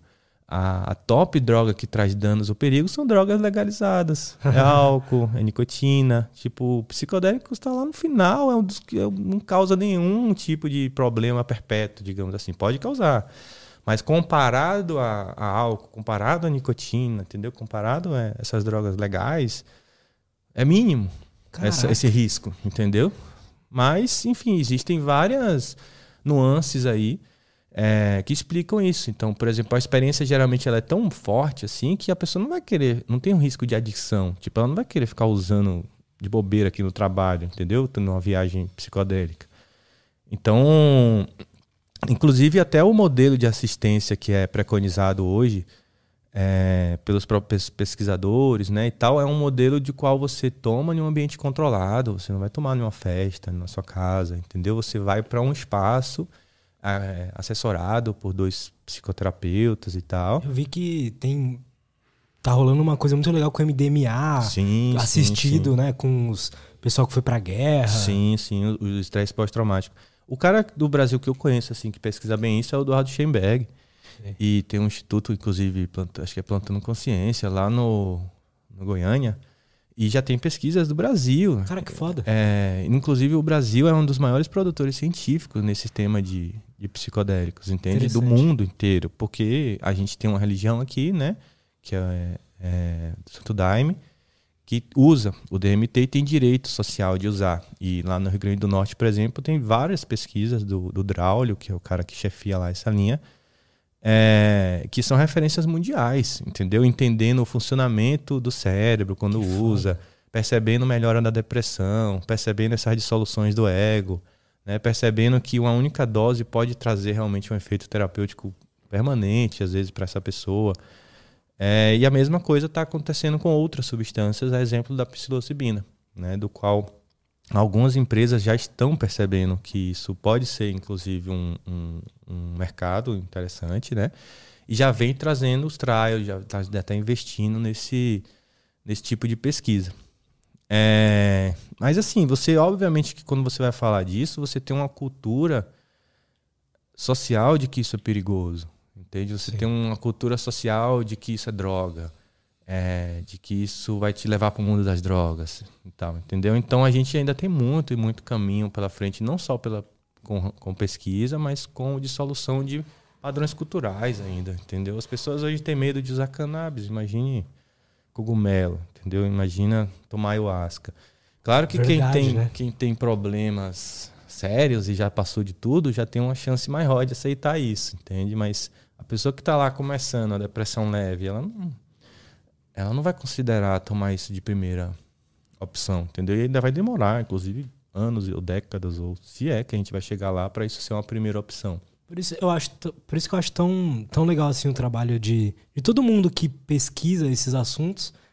Porque quando a gente fala de ayahuasca, por exemplo, a primeira imagem que vem na cabeça das pessoas é uma bebida que os índios tomavam sim, e eles sim. ficavam doidão ou tinham outras experiências assim. E com a consciência, com pesquisa e tal, a gente vai. Com certeza não era para isso, né? Mas uhum. vai pondo à frente de que, não, eles usavam. Esse é o efeito real disso.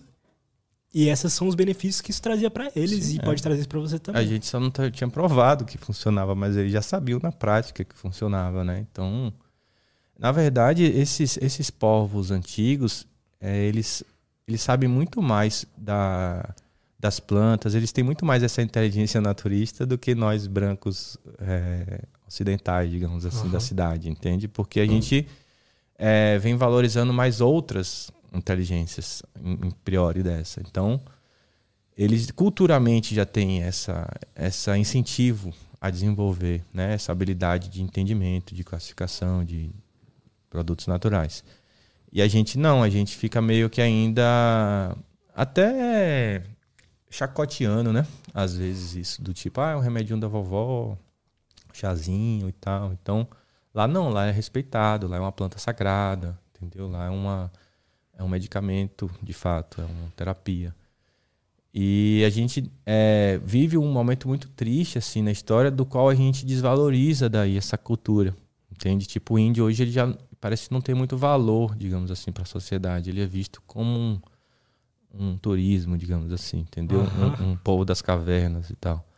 Sendo que, na verdade, eles têm muito conhecimento, porque o que a gente sabe hoje de planta e usa na prática não chega a 1% entendeu? Do potencial, digamos assim. O Brasil, fora o Brasil é riquíssimo nisso, né? Então a gente deveria ter muito mais respeito por essas civilizações, é, deveria trazer mais eles para para o contexto até científico, entendeu? Ter incentivos de é, ir para a selva, ir para a floresta para poder buscar e trazer a ciência, né? Mas quem faz tá. isso geralmente não é o brasileiro, é o gringo, entende? E aí o gringo tem a fala diferente, né? Já não consegue tudo isso. Além de você minar é, o recurso científico para outro país, né, você dificulta também essa troca, porque a galera, os gringos, eles vêm aqui tipo para Amazonas e vêm pesquisar, vêm fazer tudo Sim, isso. Sim, a, a, maioria das pesquisas nesse ramo são gringos, não é Brasil, entendeu? E aí o Brasil ele está seguindo um caminho de dizimar essas pessoas que são as pessoas que mais sabem sobre isso, entendeu? Se a gente matar o índio, como é que você vai em sã consciência ach, é, ah, essa plantinha serve para essa doença. Quem sabe essa informação é o índio, entendeu? Essa, junto com essa, feito esse processo, aí você vai dar um, uma coisa boa. Então, se você for testar isso empiricamente, pegar todas as plantas para testar em todas as doenças, você vai demorar uma eternidade. Cara, eu não tempo. consigo pensar como é que eles descobriram a ayahuasca, é. assim, o chá em si. Que é... é dizem muito que tem é, coisas espirituais, digamos assim, de introspectivas, de mensagens, né, que receberam tal, tal, tal, sonhos. Os sonhos realmente são, são coisas que é, são muito respeitadas em várias culturas também, assim, dessa, desses povos antigos, porque traz visões, né, traz interpretações coletivas acerca desse sonho. E aí, principalmente os, os, as pessoas ali de poder e tal, o xamã, o pajé, é, esses sonhos são compartilhados com visões e tal entendeu? E já na sociedade nossa atual, o sonho ele é meio que uma consequência de dormir, entendeu? Ah, sonhei, não sonhei. tipo, nem lembro do meu sonho, entendeu? E vez em quando, se eu tenho um sonho meio esquisito, aí eu acabo lembrando. Então, mas a gente não tem esse hábito de prestar atenção nos nossos sonhos. Entende? E os nossos sonhos eles estão constantemente fazendo até previsões, né? Ou reorganizando conhecimentos que a gente tenha. Entendeu? Então, é muito importante essa, essa questão de, de valorizar é, a intuição, né, de valorizar o, que você acha que, que pode dar certo e ir atrás disso. Né? Então, o, um pesquisador que estuda muito bem o sono e, e esses produtos como um todo é o Siddhartha Ribeiro. Puta, ele é muito foda. é um cara, cara bem espetacular, fora da curva.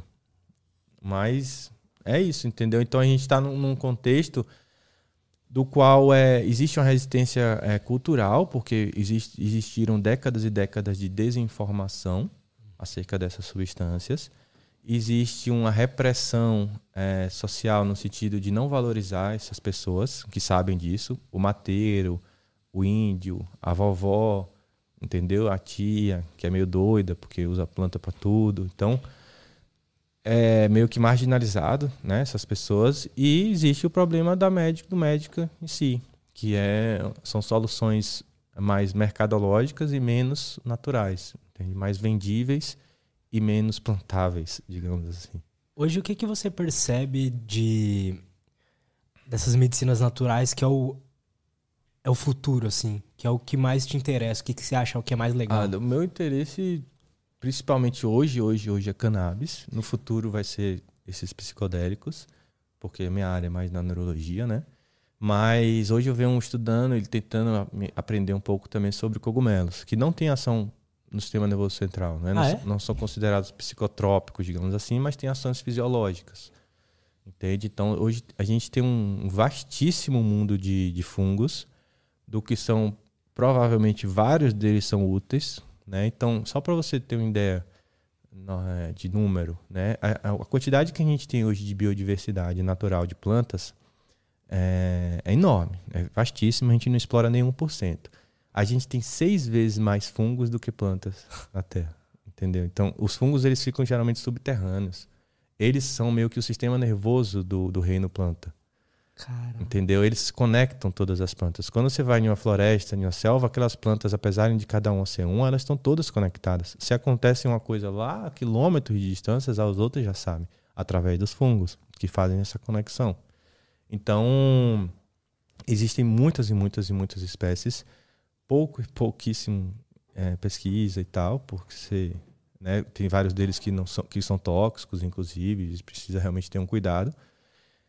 E, mas o que vem se percebendo é que tem vários que têm efeitos terapêuticos, entendeu? Só que entra nessa seara de como é, para que, que eu vou pesquisar isso? Se a pessoa pode plantar na casa dela, pode acabar colhendo, deixar de tomar meu remédio, entendeu? Acaba entrando um pouco nessa seara. Então, este, esse financiamento, essa, esse modelo de pesquisa é uma coisa crucial para realmente a, a pesquisa dar certo. Né? Então, é, é por isso que eu estou me dedicando a isso, porque eu, eu não sei, eu, eu tenho essa vontade inata eu não consigo nem te explicar de onde veio isso, porque minha família não é desse caminho. É, eu, eu durante Mas muito tempo. você percebeu assim, o que que por que, que você se apaixonou por esse assunto? É isso, eu, eu fiz medicina, né? Na época eu. Até medicina, escolher medicina não foi uma coisa que foi assim, ah, com certeza eu quero medicina, né? Eu acabei indo para medicina porque as coisas que eu tentei, que era engenharia mecânica, não deu. Eu fui nas aulas de cálculo, não gostei muito. e aí as coisas outras que eu pensava, tipo astronomia, era muito viajado, a galera mandou tirar da cabeça. E aí acaba que a gente vive aquela pressão dos pais, né? De medicina, direito, enfim. Aí eu, dentro dessa, dessa, desse meu escopo de opções, eu estava fazendo engenharia e aí saí na época e eu, eu ach, é, senti que eu tinha muita curiosidade em entender, por exemplo, por que, que as pessoas adoecem. Uhum. Né? Então, que seria um, um uma predisposição, digamos, a essa parte naturalista, né? Porque é você entender um pouco de seres humanos e tal. Aí fui para a faculdade nesse sentido, né? Porque eu sempre tive muito medo de, de ir para medicina, porque eu, a, a, minha, o meu meio que fazia medicina era um meio muito nerd. Era uma galera que estudava muito, entendeu? Era uma galera que eu não me colocava no mesmo nível daquela galera. e aí eu falava, porra, medicina é barril, né? Vou perder minha vida, digamos assim. Eu queria ter mulher, filho, casa. E o médico só trabalha e tal. Aí, enfim, na aula lá de cálculo 2, eu falei, não, cara, eu vou, eu vou tentar medicina, né? Já que eu tenho essa curiosidade. E aí entrei. Só que quando eu entrei, eu sempre tentei pender para isso. Digamos assim, é, explorar outros modelos né, de, de medicina que existem. Por exemplo, a Ayurveda lá na Índia, a medicina tradicional chinesa, que são tipos de medicina que olham mais para essa integralidade do ser humano, essa complexidade, essa individualidade. Entendeu? A Eles... medicina oriental não olha muito pro sintoma, não. né? Assim, ela, de... ela até olha pro sintoma, só que ela individualiza o sintoma. Entendeu? Entendi. Elas são muito mais avançadas nesse sentido. E, e, são muito mais antigos também. Essa medicina nova é muito recente. Entendeu? Essa medicina Faz baseada sentido. em evidências é recentíssima. Não tem nem 100 anos. Entendeu? Então. Caraca, é verdade. A outra medicina é que é uma medicina muito mais antiga, que é uma medicina oriental, que é uma medicina que analisa os tipos de pessoas, né? É, analisa várias é, partes do corpo, tipo língua, olho, é, entendeu? Estrutura do corpo, personalidade. Porque uma mesma doença lá não é tratada da mesma forma. Uma mesma doença, uma pessoa pode tomar um remédio, outra pessoa pode ser outro remédio totalmente diferente. Então, muda muito o modelo. Né? Então, a gente, quando eu comecei a estudar isso, eu comecei a achar muito legal e tal, mas é, ainda não tinha uma formação, pelo menos não era fácil, né? uma formação oficial no Brasil. Uhum. Então eu estudei de uma forma muito autodidata, assim, pesquisando. E trazendo sempre para os meus debates na facu. Só que nunca foi apoiado. Tipo, a facu parecia não valorizar aquilo, né? Pelo contrário, debochava e tal. E até colegas, professores, tudo. E aí eu comecei a entrar numa frustração muito grande, porque eu sempre fui muito crítico dessa questão financeira, né? Crítico do capitalismo, de que as relações humanas não podem ser só pautadas em dinheiro e tal. É... E a galera me colocava como um, um, uma pessoa utópica, digamos assim, um viajado, uhum. entendeu? Uma pessoa que é um, um, um nenenzinho ainda, ainda não entendeu como é que o mundo funciona. É, mas aí isso me deprimiu porque eu comecei a perceber nuances assim do sistema de saúde, comecei a perceber esses, detalhes, né, dessa falta de relação legal com o paciente, essa questão do foco muito no, no remédio e no exame e pouco no porquê que ele adoeceu, entendeu? Tipo, as, tanto a pessoa, tanto o paciente quanto o profissional em si, ele parece não estar muito preocupado com esse porquê, né? Só parece que só eu que estava preocupado de entender porquê. Só o que você me falou do de como a indústria funciona e que pode existir esses caras assim, mais corruptos, igual uhum. foi aquele cara que foi preso, já me deixa com muito pé atrás em, em confiar em Sim. todo esse eu sistema também, eu tinha essa onda. Eu tinha essa onda de que eu não confiava em médico. Foi uma coisa que me fez muito seguir. Porque eu falava, pô, uma hora eu vou adoecer. Como é que eu vou no médico, cara? Pro cara me encher de remédio, eu não saber nada nem do que ele tá fazendo ali, entendeu? Ficar nas mãos dele. Será que não tem outras formas de eu ficar melhor, entendeu? Então eu fiz muito também pensando nisso de, de como adoece e também de mim, né? De que eu, pô, não confio muito nesse sistema. Ele é meio esquisito, né? Ele é meio pautado na grana. E, e aí, a partir daí, eu comecei a entrar no processo até meio entristecedor, assim, de me questionar, de será que eu estou fazendo a coisa certa, de, porra, não vou ter resultado aqui, ninguém me apoia e tal. E aí comecei a procurar alguns lugares, fui para fazer alguns, alguns cursos, assim, de imersão, de autoconhecimento, essas coisas assim, do qual você fica mais isolado. Foi legal Meditação, foi massa. Porque daí quando, quando você se aquieta mais, as coisas ficam mais claras na sua mente. Entende? Se você ficar vivendo aquele, aquele looping de ansiedade, aquilo se retroalimenta. Entendeu? Então eu tentei sair para enxergar, digamos assim. Uhum. E aí saí, nessa saída eu recebi um apoio que eu não queria, que eu não estava tendo. Entendeu? Então eu recebi, não, não sei o quê. É, você sabe o que você quer, você vai conseguir, é uma questão de tempo, PPP. E fiz algumas meditações, assim, tal, do que eu tive essas algumas visões, digamos assim, né? Realizações. Pessoais. Né? De, de, que eu deveria. É, intuições, né? De que eu deveria seguir esse caminho. E, e aí, nessa época, nessa altura, eu estava bem acabando já a formação, e aí eu tive essas, essas intuições de que eu deveria ir para a Amazônia, por exemplo, né? Para conhecer um pouco mais próximo essa cultura e tal. Aí consegui ir através do exército, mas não foi tão legal, porque o exército já não, não era tão a favor disso, mas acabei tendo alguns, alguns contatos e tal. Você tinha conexão com natureza, assim, nessa época do exército? É, pouco, né? Muito menos do que eu queria, né? Acabava morando lá na fronteira do Acre, então lá tudo, assim, eu fazia muito aeromédico, então era léguas e léguas de, de floresta, Caraca. entendeu? Voando sobre as pistas tudo de barro. Pô, tinha história pra contar lá, viu? De. Rapaz, só por ser resumão da história, ah. teve um. Rapaz, não sei nem se eu posso falar isso, mas acho que sim. Eu já cheguei a descer do avião para poder empurrar o avião, porque o avião tava dentro de um buraco e não conseguia decolar. Atolou, tipo assim, o avião. Atolou o avião. E com o paciente dentro, aí ficou daquele jeitão, empurrando o avião, que é um monomotor, né? Para o avião, tipo, sair do buraco, a gente girar de novo e conseguir decolar com meia pista, entendeu? Então, Coisas tipo essa acontecia. Imagine o um recurso hospitalar, né? Imagine como eu encontrava esses pacientes, tipo, no meio do, é, de cidades do Acre que tinham muito pouco recurso. Caraca. Então, foi um, uma coisa rica para mim porque eu tava nessa vibe também de me virar com, com sem recurso. Né? Tinha muito esse lance. Porque você vai, você vai no hospital, você tem técnico, você tem enfermeiro, você tem as medicações, você tem todas as coisas. E se você tira o médico daquele ambiente, ele meio que fica atado.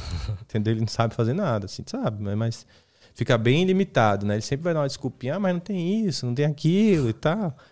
E aí eu queria viver um pouco desse tratamento de choque, de em qualquer que seja a circunstância, eu preciso fazer alguma coisa, né? Então, me, me virar nos 30, digamos assim. Uhum. Né? Eu tinha muito esse lance.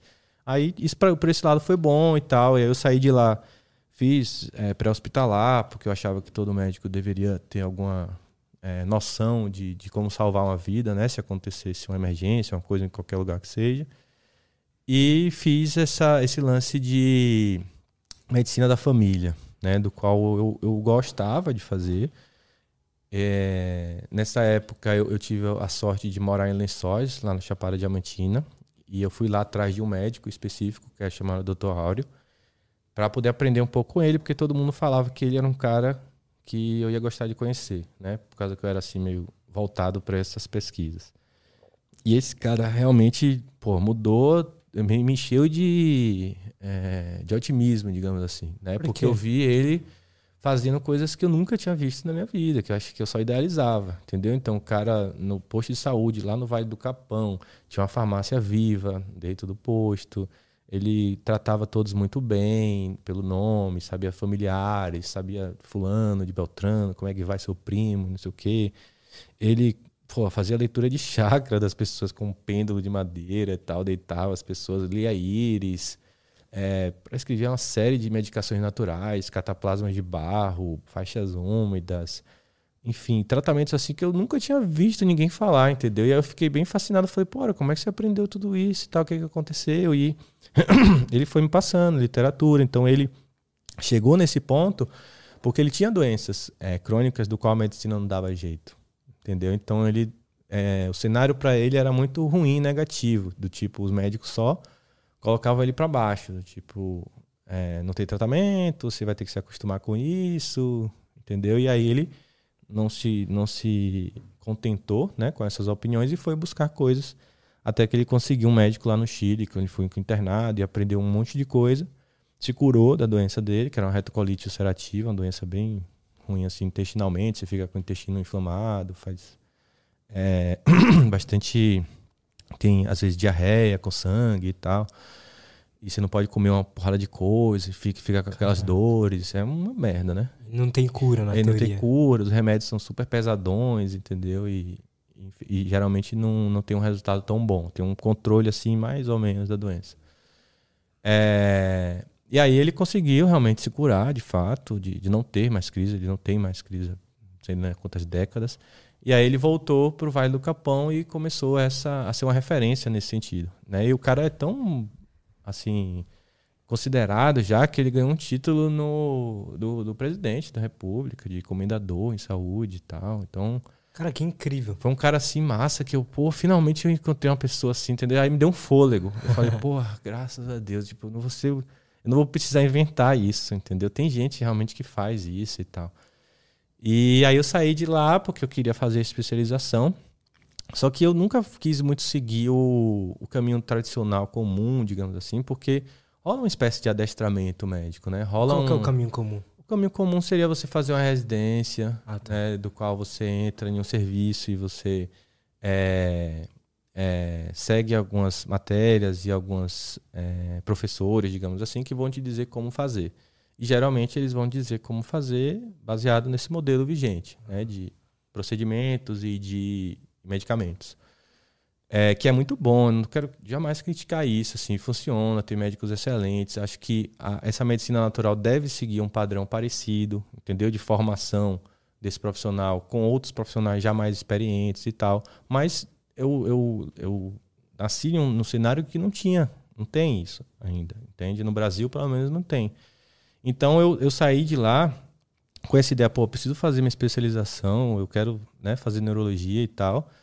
Mas é, será que é, é o melhor caminho? Entendeu? Será que é esse realmente o único caminho? Não é nem que é o melhor, que é o único caminho. E, enfim, comecei, fiz as provas e tal. E aí acabei conhecendo o Dr. Andrade, que é um cara que é, é um médico neurologista, com todos os títulos né, que você pensar: mestrados, doutorados, American Academy. E é um cara que também tinha uma predisposição de gostar dessas coisas. Inclusive, coincidentemente, a mãe dele ensinava muito sobre planta para ele e tal. E quando eu fiz a entrevista com esse cara e falava né, de tudo isso, falava, pô, eu tenho essa caminhada, eu gosto dessas coisas e eu queria pesquisar isso na neurologia, entendeu? Aí esse cara me abraçou, falou, Giovanni, vamos começar logo nossas pesquisas com cannabis medicinal. E aí eu, na época, foda. até não tinha coragem, entendeu? Tipo, pô, eu queria começar com as plantinhas mais de boa, para poder é, não ter tanto problema social, entendeu? Porque você fala que você vai pesquisar cannabis, aí você já virou maconheiro, aí você já, já virou médico muito doido, entendeu? Então já é doutor cannabis, então já vira um monte de preconceito assim, social de que eu não estava talvez ainda me preparando para poder assumir. Doutor maconha e não sei o quê. Aí, enfim, mas como ele era o meu chefe, eu, pô, era dificílimo achar pessoas, né, com essa eh, visão e com esse incentivo. A minha vida inteira foi raríssimas as pessoas que eu consegui encontrar. eu topei, daí eu falei, não, beleza, vamos, você que sabe, você que manda, e aí a gente começou. Só que essas pesquisas, ela tava dando tão certo, tão certo, que a gente não estava acreditando, né? Que são pesquisas super pequenas, relatos de caso, são nível de evidência lá embaixo, que é tipo, eu atendi você, prescrevi o remédio, você tem epilepsia e você voltou sem crise. Melhorou. Sem crise, entendeu? Pô, pessoas que às vezes tomavam 5, 6, 7 remédios. Já tinha tomado todas as opções, digamos assim, e aí voltou sem crise. E, pô, como assim aí? começou a ser um resultado tão animador, uhum. tão objetivo, assim, sabe? Não era aquela coisa de, ah, acho que tá melhor, na minha visão. Não, a mãe vinha chorando, de, de, de, os pacientes vinham agradecendo muito e tal. E aí a gente começou a levar esses casos para congressos e tal. E fomos juntando uma equipezinha assim, porque lá onde, onde eu fiz essa especialização é uma instituição que tem hoje uma chancela da, da, da ABN, né? Que é a Associação de Brasileira de Neurologia e tal e tem um projeto de especialização em neurologia. E dá todas esse, esse caminho, digamos assim, que o pessoal precisa para poder se formar e ter é, experiência nessa área. Uhum. É, inclusive em hospitais que são é, hospitais credenciados, é, oficiais de, de, residência, né? como é o caso, por exemplo, lá do UPS, que é o Hospital das Clínicas lá da Bahia. E aí eu passei por vários ambulatórios, estudei algumas doenças e tal, e pude ter a oportunidade de pesquisar coisas que eu realmente queria. Entendeu? Então, isso para mim me soou muito melhor, digamos assim, na minha caminhada, né? É, então, assim, a gente, nessa época que a gente começou a ver que estava dando muito certo o uso de cannabis na epilepsia, principalmente, a gente juntou os alunos lá, porque daí tem um, monte de aluno de medicina que faz estágio lá com a gente, atende de graça e tal. A gente ensina para eles como atender, digamos assim, é, na área de neurologia. E aí esses alunos são mão de obra barata, né? tipo, de graça, só precisa de um certificado. é, e aí a gente conseguiu realmente formar um grupo de estudos com relação a isso. E começamos a pesquisar um pouco mais a fundo, literaturas internacionais. Aí fizemos uma revisão bibliográfica, que tipo, você pega todos os estudos que existem no mundo sobre esse tema. A gente foi fazer isso, quando a gente foi fazer isso com a epilepsia, a gente já viu que tinha vários, entendeu? Tipo, né? a gente não está descobrindo nada novo, entendeu? É uma coisa que tem um monte de gente que já faz isso, tem estudos inclusive em revistas super conceituadas, como é a, a, a JAMA, né? Que, enfim. E aí a gente fez essa publicação e isso começou a chancelar a gente para fazer voos maiores, do tipo ensaios clínicos, duplo cego, randomizado e tal, tal, tal. Então a gente começou a ser, é, digamos que, procurado por esse mercado da cannabis, né? Como uma instituição que já tinha uma experiência, já tinha bagagem, a gente fez um ambulatório dedicado só para isso, que é tipo uma, uma, sala com atendimentos toda semana e só atende nesse sentido, né? Pessoas que estão usando cannabis para tratamento de diversas doenças. Então, quais começou... são as doenças que chega lá? Lá, como é um serviço de neurologia, chega muita doença neurológica. Então, é epilepsia, chega muita dor de cabeça, alguns transtornos do movimento, tipo Parkinson é, e outros. Muita demência, então Alzheimer, né? Muita dor, dor crônica.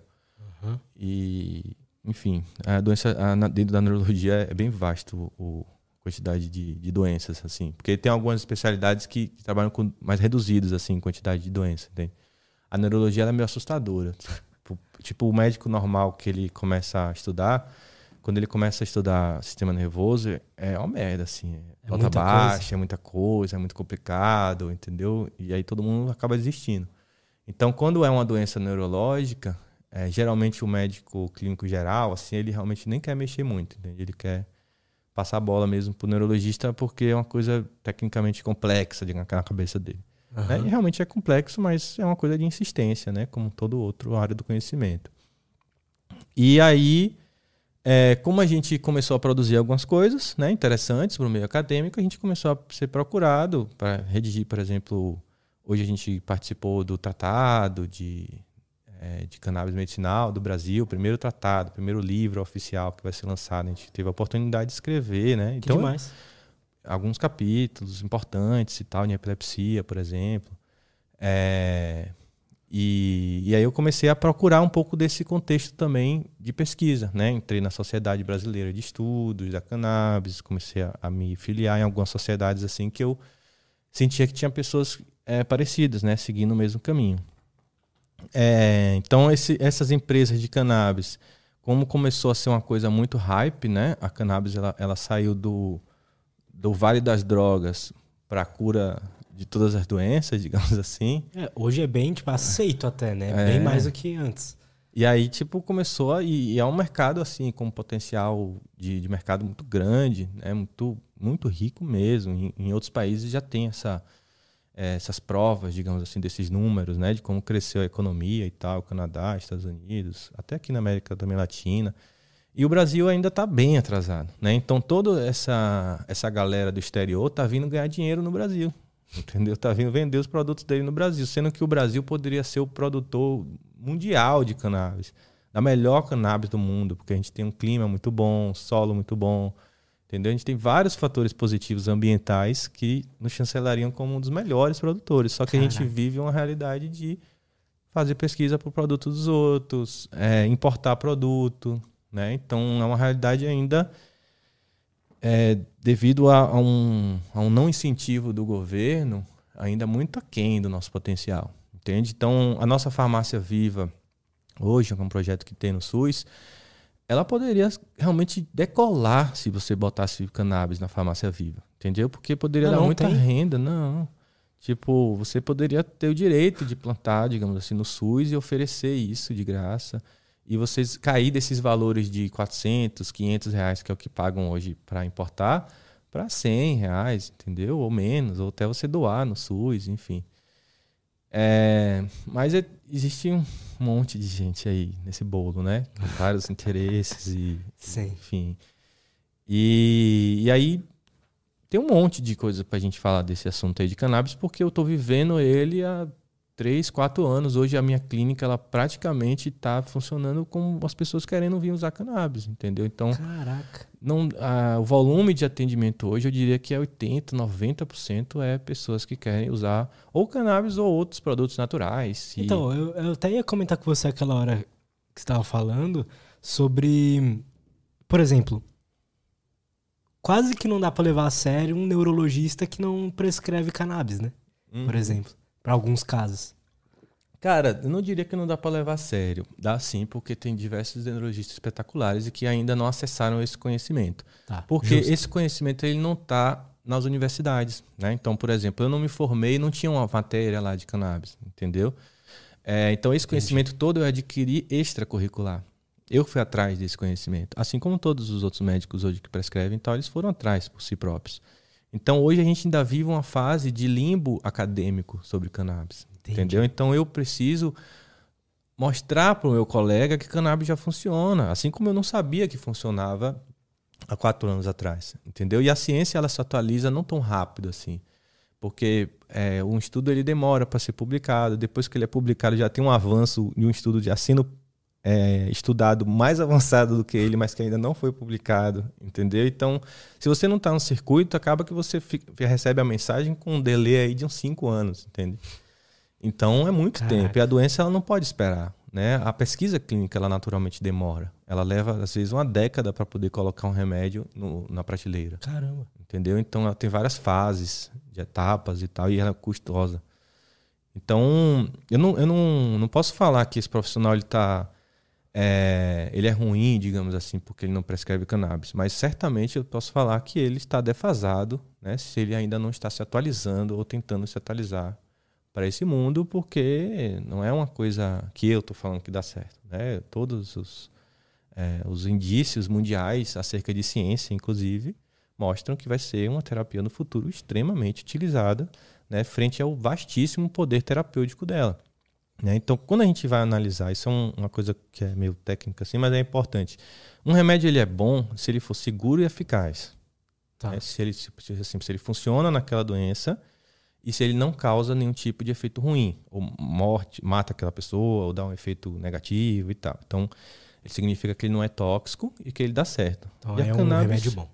A cannabis ela é muito eficaz porque ela funciona para várias coisas. Ela é tipo um uma classe medicamentosa, ela não é um, um remédio é, que serve para epilepsia. Né? Ela é tipo assim, como é que eu posso falar? Sabe corticoide, anti-inflamatório, antibiótico? Ela é tipo assim. Os canabinoides é uma classe farmacológica que serve para diversas doenças. Né? Então, a, a ciência ela evoluiu recentemente no entendimento disso, de que a gente tem um sistema fisiológico no nosso corpo, né, do qual interage com essas moléculas da planta. Nós mesmos produzimos esses, esses endocannabinoides. Consegue né? explicar para a gente como funciona isso? É, é esse, esse, esses receptores que a gente tem, por que, que uhum. eles estão ali?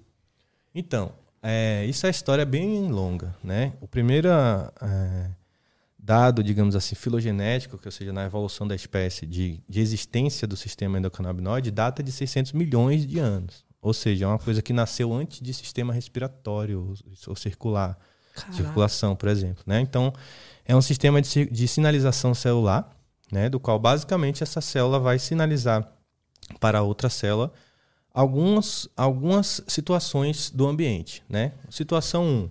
Já entendi essa mensagem de que você me passou. Não precisa me passar de novo, certo? Já vou passar para frente. Então, ela freia, digamos assim, a transmissão do sinal. A situação 2, é, esse, esse meio ele está adequado para poder você sobreviver e se proliferar, se reproduza, cresça, entendeu? Ou situação 3, é, esse meio é, ele está muito tóxico, ele está muito é, defasado de energia ou de oxidação, certo? Toda, toda essa sinalização externa é muito feita pelo sistema endocannabinoide. Então essa célula uhum. ela pode entrar não só pelo sistema endocannabinoide, mas ele é crucial, ele é primordial. A principal função dele é essa, sabe? Então ele é um, um, um maestro, digamos assim, de várias circunstâncias fisiológicas é, importantíssimas para a célula, né? Ou seja, vou morrer ou vou me reproduzir, entendeu? Uhum. Vou passar de novo a mensagem ou ele já entendeu? É... Então esse sistema de sinalização celular ele está presente em todos os os tipos de célula. Células respiratórias, células imunológicas, células nervosas, células da circulação, de todos os sistemas de grupos mentos médicos que a gente conhece, entendeu? Uhum. Eles, eles usam essa sinalização para poder informar lá para o núcleo da célula se ela está ou não está no meio, é, digamos assim, cool, legal, uhum. entendeu? Se ela deve se proteger ou ela deve se reproduzir. E frequentemente a gente nota que em várias doenças crônicas essa sinalização está defasada, está diminuída, ou seja, a pessoa produz pouco endocannabinoide. Ela não, ela está insuficiente, ela está em uma insuficiência canabinoide, certo? Assim como a gente tem várias outras insuficiências de nutrientes, por exemplo, uhum. ou de, ou de neurotransmissores, por exemplo. Né? No caso da depressão, a gente linka muito a depressão com déficit de serotonina. Né? Uhum. E a gente vai dar remédios que agem na serotonina. Uhum. Entendeu? Então, na, a cannabis ela não está ligada especificamente com uma única doença. Ela está ligada com várias doenças de vários sistemas, entendeu? Porque é o processo fisiológico básico de adoecimento é essa perda do equilíbrio, entendeu? É o entendimento da célula de que o meio dela está tóxico e doente. É, é o funcionamento básico. Então, quando você tem uma medicação que pode passar a mensagem para sua célula de que calma, cara, vai dar certo, é, sobreviva, entendeu? Se reproduza, cresça. E e você sabe que ela faz isso. Você sabe que é um sistema crucial para a sobrevivência humana. Não é possível uma pessoa sobreviver sem esse sistema. Ela morre ainda na fase embrionária. Entendeu? Então, quando você nota a relevância disso, e você, mesmo notando essa relevância, querer viver na, no preconceito, entendeu? É não faz sentido nenhum. Entendeu? Então faz sentido a pessoa ser ignorante porque ela não, nunca ouviu falar. Ninguém me falou, pô, eu, eu sou um cara que já tem não sei quantos anos de formado, nunca ouvi essa conversa, entendeu? Mas é porque o ser humano, a ciência ela vai evoluindo, né? Ela vai se, se inclusive se reciclando. As coisas que eu descubro hoje, pode ser que amanhã descubra que não era bem assim, uhum. entendeu? Que na verdade era assado. Então, se a pessoa nota que já, já recebeu essa enxurrada de informações de cannabis é extremamente relevante, que funciona para diversas doenças, tem várias formas de eu fazer isso. É, o paciente melhora, né? o resultado é positivo e o resultado tóxico é muito pouco ou inexistente, quase, né? ou, ou seja, eu posso usar doses muito altas do qual não vou matar esse paciente por que não? Entendeu? E por que, que você tem segurança em usar outras drogas que, cujos números são muito piores, os efeitos colaterais são muito maiores? Quais as. Desculpa. Quais não, as principais. É... Quais os principais usos hoje da, da cannabis, assim, então, que você vê que são mais interessantes? O, é, o mecanismo de ação dela, ela não é único, digamos assim. Algumas células, vamos tomar como exemplo antidepressivo. Tá. A fluoxetina. Ela inibe a recaptação de serotonina, certo? Ela vai lá no receptor e faz com que essa serotonina, um neurônio está falando com o outro, aí para ele falar com o outro, ele libera a serotonina aqui, o outro capta essa mensagem e passa para frente. Certo? Aí eu dou a medicação, do qual a medicação chega aqui nesse meio celular, e ao invés dessa serotonina ser recaptada, ela fica mais tempo ali. Entendeu? Ela Entendi. fica mais tempo ali nessa comunicação. Então, a pessoa tem um efeito mais prolongado. Certo? Ela só faz isso. Só faz isso. A cannabis, ela faz.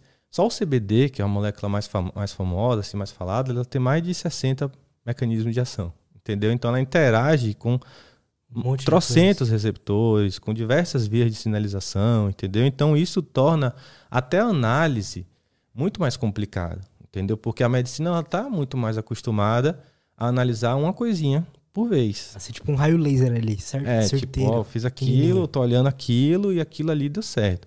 Quando você dá uma coisa que ela tem trocentas ações, você começa a perder o parâmetro do por que que deu certo, entendeu? Foi por isso, por isso, por isso, por aquilo outro ou por causa de tudo junto? Então, isso é uma certa inteligência biológica, entendeu? Da, da substância natural. Todas as substâncias naturais, elas têm diversos mecanismos de ação, porque ela tem ali várias substâncias, não é uma substância única isolada como é geralmente o remédio da farmácia. Entendi. O remédio da farmácia geralmente é uma coisa, patenteada, que eu isolei, que eu uso com essa finalidade, porque dá esse resultado. Outra, o remédio natural, ele muitas das vezes serve para 5, 6, 7 coisas. Entendeu? Tipo, a plantinha lá da vovó serve para dor de barriga, dor de cabeça e, e problema na pele, entendeu? Porque tem vários mecanismos de ação. Então, é importante trazer isso para as pessoas entenderem por que, que cannabis serve para tanta coisa. Né? Então, serve para tanta coisa. Primeiro, porque é um sistema que está em todos os tipos de célula. Serve para tanta coisa porque ela tem vários mecanismos de ação. Né? Além de vários mecanismos de ação, ela tem vários componentes ali dentro certo? Então não é uma única coisa. Cannabis não é tudo igual. Pode ter uma proporção muito variada, entendeu? De canabinoides, que é CBD, THC, CBG, tem mais de 100 aí já descritos. Já ouviu falar que a, as diferentes doses que você coloca ali pode Isso. ter diferentes efeitos? As diferentes combinações desses canabinoides uhum. vão ter efeitos diferentes. E quando você junta isso com as, as moléculas aromáticas, que é chamadas terpenos, você vão ter ainda outros efeitos. Entendeu? Então fica muito difícil realmente, tecnicamente, de você é, até provar, digamos assim, que aquilo dali é o melhor para essas circunstâncias. Pode Entendi. ser que tenha outras coisas melhor. Pode ser que para essa pessoa seja esse o melhor, mas que para aquela outra seja outro melhor. Então exige uma certa personalização do medicamento, coisa que o médico não está acostumado a fazer, o médico ocidental. Entendeu? O médico ocidental está acostumado a receber ali de pirona é 500 miligramas. Posso ir até uma grama tantas vezes, tantas vezes por dia. Cannabis não é assim. Cannabis é, ó, você vai começar com três gotas, você vai aumentar uma gotinha a cada dois, três dias, certo? Você vai entrar num processo de que no começo você vai ver uma melhora dos seus sintomas. Vai chegar um momento que você vai estar numa dose ideal. Só que você não vai saber se essa dose é ideal se você não continuar aumentando e ter uma, uma pequena perda desses sintomas positivos que você estava tendo. Não sei se você conseguiu me compreender entendi, bem. Entendi. Mas é uma curva tipo uma parábola, assim, nessa né? curva da dose pelo efeito. Entendi. Né? Então a gente vai aumentando a dose, a gente vai tendo mais efeito, mais efeito, mais efeito. Chega um momento que você aumenta a dose e você perde um pouquinho do efeito. Aí você, opa, segura e volta para sua dose correta. Entendeu? Então todo mundo precisa seguir esse caminho. Não adianta o cara ser ricão ou ser o pobrinho.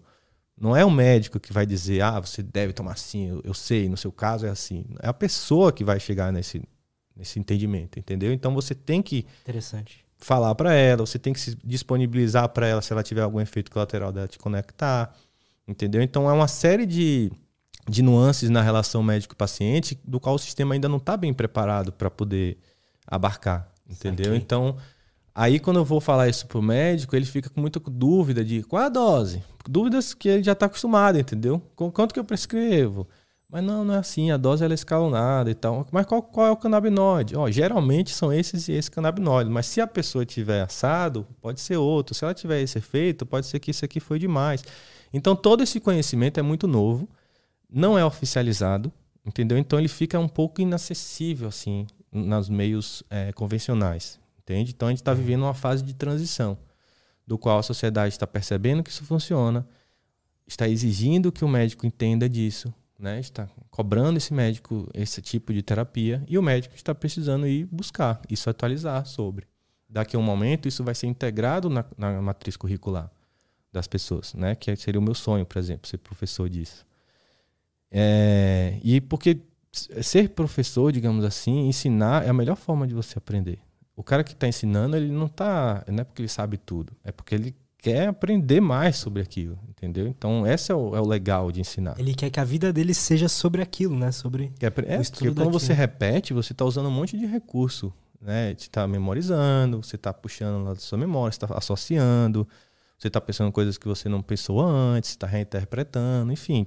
Não tem forma melhor de você aprender do que ensinando, entendeu? Qualquer coisa. Ah, quero ficar bom em uma coisa. Pronto, pega alguém que não sabe, sabe menos do que você e começa a ensinar para ela, entendeu? É a melhor forma. Ou é ter um grupo, né, de estudo, do qual vocês ficam trocando e tal. Total. É, então, é, rola essas nuances, por exemplo, de, de dose, rola essas nuances de relação com o paciente, rola essas nuances de combinações e rola essas nuances do acesso a essa pesquisa. Entende que não é tão é, divulgado no meio científico. Então, você tem que ir atrás da pesquisa, você tem que ter uma proatividade nesse sentido. Você tem que ir atrás da sua, do seu estudo, da sua formação, entendeu? A faculdade não vai te ensinar Não vai te isso. dar isso de mão beijada. Hoje, não. Um dia, quem sabe. Então, Você sabe se lá no, nos Estados Unidos, por exemplo, já tem isso nas, nas faculdades? Já tem. É, já tipo tem de... Aqui no Brasil já tem alguns lugares que começaram a introduzir na grade curricular. Ah, que legal. Sistema endocannabinoide. Eu soube que lá no Nordeste já tem uma faculdade que introduziu. Foda. Então, é uma tendência, entende? Vai acontecer mais cedo ou mais tarde. Mas aí, respondendo a pergunta que você falou do, das doenças e tal, a gente tem vários graus de recomendação por causa desse, dessa qualidade desses estudos, entende? Então, tem algumas doenças do qual o grau de recomendação é muito alto. Já tem muito estudo e funciona muito bem. Tipo, tipo epilepsia. epilepsia já é uma delas. A dor crônica também é uma delas. Entendeu? Então, problemas do sono, ele é bom, mas ele não é top igual a epilepsia. Entendeu? Apesar de na prática a gente ver muito resultado. Ansiedade, ele é bom, mas ele não é top igual a epilepsia. Então, por isso que os, os médicos ficam nesse discursinho vago de ah, não tem evidência e tal. Porque a evidência que ele sabe é a evidência do, do remédio. Entendeu? Uhum. Ele não foi atrás. Mas já existem, por exemplo, para epilepsia, para ansiedade, para dor crônica, para Alzheimer, para Parkinson, é, para transtor outros transtornos do movimento, como tremor essencial, por exemplo. É, os distúrbios do sono, vários, tanto a insônia de iniciação quanto a de manutenção. Né? Os distúrbios, alguns psiquiátricos, inclusive, como a esquizofrenia, tem relatos de melhora com o uso de canabidiol. Interessante. Pode ter algum perigo realmente com o uso de THC né? Mas em alguns casos até o THC pode melhorar, como o Dr. Andrade tem um caso bem bonito sobre isso. É... O THC melhorou um caso de esquizofrenia? De esquizofrenia, sendo que, a, a, sociedade fala que o esquizofrênico não, não pode, pode, tomar o THC. É. Né? Então, no, no, nesse caso, por exemplo, não foi verdade. Para você ver como uma coisa é individualizada, entendeu? Se eu pegar o grupo inteiro de esquizofrênicos, realmente a maioria vai se dar mal com o THC. Mas tem uma pequena parcela ali que só vai ter o efeito terapêutico se ele usar o THC, entendeu? Então, é difícil você passar essa mensagem, ainda mais quando você não tem um veículo oficial, entendeu? Então você fica, você cai em várias searas. Você cai na seara do preconceito, da desinformação, entendeu? Da marginalização. Então fica aquela coisa desacreditada. Mas é, é fase, né? Como tudo. E várias doenças, eu costumo, é tanta doença que eu costumo dividir em áreas, entendeu? Então na neurologia, muitas doenças neurológicas, neurodegenerativas, né, e doenças excitatórias, principalmente, se beneficiam com cannabis. Dentro da reumatologia, que são as doenças autoimunes e tal, muitas doenças se beneficiam de cannabis. Pela questão da dor crônica, que é bem frequente né, nessas doenças reumáticas, tanto pela questão imunológica, que o reumatologista ele lida muito com o sistema imune. Uhum. Então a cannabis ela lida muito também Quais são as doenças do, de, um Artrite reum... reumatoide, lupus, ah, é, tá. espondilite anquilosante, entendeu? Só Esse tipo de. É, é, tipo fibromialgia, acaba indo também mais para reumatologista, entendeu? Todas Sim. as doenças que tenham distúrbios de anticorpos, Saquei. tecnicamente são é, doenças da reumatologia. Saquei. É, que tem, são doenças autoimunes, entendeu? Que o corpo está meio que se autoagredindo. A doença autoimune ela é assim, ela é meio, ela é meio é, sacana, digamos assim, né? Tem uma é pessoa tipo... lá no, no jiu-jitsu, inclusive, que tem lupus. Pô, é tipo assim, o corpo tá te sacaneando, né? Tá, te, tá, te, tá te comendo vivo, digamos assim, né? Tá identificando que você é um parasita. Caraca. Então, isso acontece por diversos motivos. É, motivos genéticos, motivos de problemas ali intestinais, do qual, por exemplo, seu intestino ele é muito permeável. Vamos supor assim, o nosso intestino é a chave para a nossa saúde. Isso todo mundo já está começando a perceber. O intestino ele tem uma flora, né? É, microbiota intestinal, do qual ela é muito maior em quantidade do que a quantidade de célula que a gente tem no corpo. Ou seja, algumas pessoas dizem que a gente que parasita os bichos e não os bichos que parasitam a gente. É, e aí essa combinação específica de bichos, né, de microbiota, de flora intestinal, ela pode levar você a ter mais chances de ter doença A ou doença B, porque você produz menos a substância Y, a substância Z, ou deixar o seu epitélio né, intestinal mais permeável. Ou seja, é como se o intestino ele fosse um porteiro e ele deixa entrar quem deve entrar né, no seu prédio, digamos assim. Entendi. A, a proteína já na forma digerida, o açúcar já também quebrado na forma de glicose, né, a proteína na forma de aminoácido e tal. Aí de vez em quando, se esse intestino ele tá meio frouxo, se é um porteiro meio que dorme de noite, aí entra uma molécula que não deveria entrar uma bactéria, entra uma molécula grande demais, entendeu? Entra coisas assim esquisitas. Aí essas coisas esquisitas são identificadas pelo sistema de vigilância do corpo como patógenos, né? como coisas que devem ser eliminadas. E frequentemente nesse processo crônico de identificação de patógenos, é, dá um bug, digamos assim, nesse sistema, e essa, essa mesmo patógeno que ele identificou é, é uma, uma, um receptor, digamos assim, de uma célula sua sadia entendeu? No corpo, porque deu um, um cruzamento lá, digamos. E aí ele identifica errado. Aí ele identificou que, beleza, combateu esse patógeno, mas também vai lá e, com, e come suas células da tireoide, por exemplo. Come suas células, entendeu? Caraca. E aí isso vira um, uma bola de neve, né? Porque você fica com seu sistema de alarme jogando contra você, e aí você tem que usar remédios para desligar o seu sistema de alarme. E aí, pô, não é certo isso, né? Inteira, né? E, e, tipo, pô, você vai tomar corticoide, digamos assim, que é o remédio clássico da medicina, um super remédio, digamos que resolve qualquer coisa. Se você tiver alguma dúvida na vida sobre qual remédio você vai usar, provavelmente vai ser corticoide. O médico constantemente faz isso, porque o corticoide ele é milagroso, né? Ele, ele desliga, digamos assim, esse sistema imunológico. É, e outras medicações, como imunossupressores, os anticorpos monoclonais e por aí vai. Então, é, é, um, é um, um, uma solução que muitas das vezes resolve o problema, mas frequentemente cria outro problema. Entendeu? Então, você ganha uma solução e de brinde você ganha um outro problema, que é os efeitos colaterais, que é os riscos dessas terapias e tal. Então, ao utilizar, por exemplo, cannabis nessa, nesse tipo de tratamento, é, o nível de evidência ainda não é tão alto, mas em algumas doenças sim, você consegue reverser, reverter esse processo autoimune.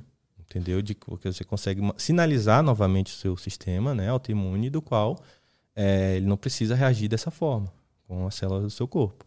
Uhum. Entendeu? Então, obviamente que vai depender da doença. Eu estou falando aqui de uma maneira bem simplória, né? Para todo mundo entender. Mas é, existem diversas doenças reumatológicas que se beneficiariam do uso de canabinoides específicos, em combinações específicas e proporções específicas. Entende? Só que esse não é o modelo científico vigente atual, de personalizar a medicação.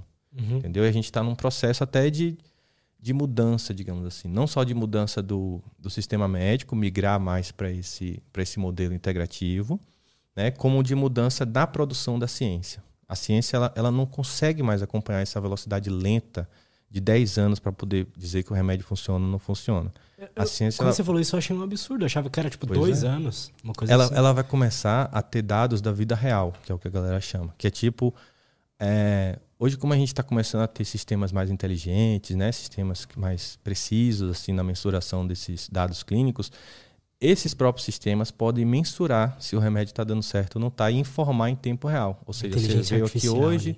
tomou cannabis, foi para casa, respondeu lá um questionário e deu certo. Aí esse próprio sistema sinaliza em você e todas as pessoas que têm a doença parecida com você, o quanto está dando certo, qual foi a dose que vocês usaram, entendeu? Então esse tipo de coisa. E aí, pô, você consegue produzir dado em tempo real. É isso que eu estou tentando fazer de uma forma ainda embrionária, mas eu espero que um dia alguém, o Elon Musk talvez, me apoie, né? Tá aí uma coisa que ele apoiaria. Será? Eu já, eu já pensei em mandar um, um e-mail e tentar fazer um contato. Você acredita, velho? Porque ele é um cara que apoia essas coisas assim, meio filantropas e, e pro bem da sociedade, né? E é difícil você daí ir nos órgãos oficiais e fazerem eles entenderem, né? Tem que é. ser uma pessoa assim meio e ainda res, nerd, né? resgataria o meu sonho da infância de ter algum vínculo com uma empresa espacial. Verdade, né? Verdade. Cara, mas tá aí uma possibilidade. Ah, com certeza vocês vão conseguir fazer isso aí, cara. É, a gente tá nessa linha, entendeu? Mas isso, Muito enfim, foda. depende de bastante coisa e, e, não é só assim, querer e pronto, né? Precisa de tempo, dedicação e tal. E outro ponto que joga contra é que, tipo, se eu, se eu, se eu me, fico imerso em, em fazer isso acontecer, eu obviamente vou deixar de estar trabalhando para ganhar dinheiro, digamos assim, né? E é, eu vejo, eu me comparo, por exemplo, com outros profissionais e sei que tem vários outros profissionais em muito melhores condições, entendeu? Que seguiram outros caminhos. Então é óbvio que isso, de algum momento, ressoa sobre a minha cabeça de, pô, será que eu estou no caminho certo? Será que vai dar certo? Porque é sempre uma expectativa no futuro, né? Que vem cada dia melhorando. Realmente, o, o feedback dos pacientes é a melhor moeda de troca.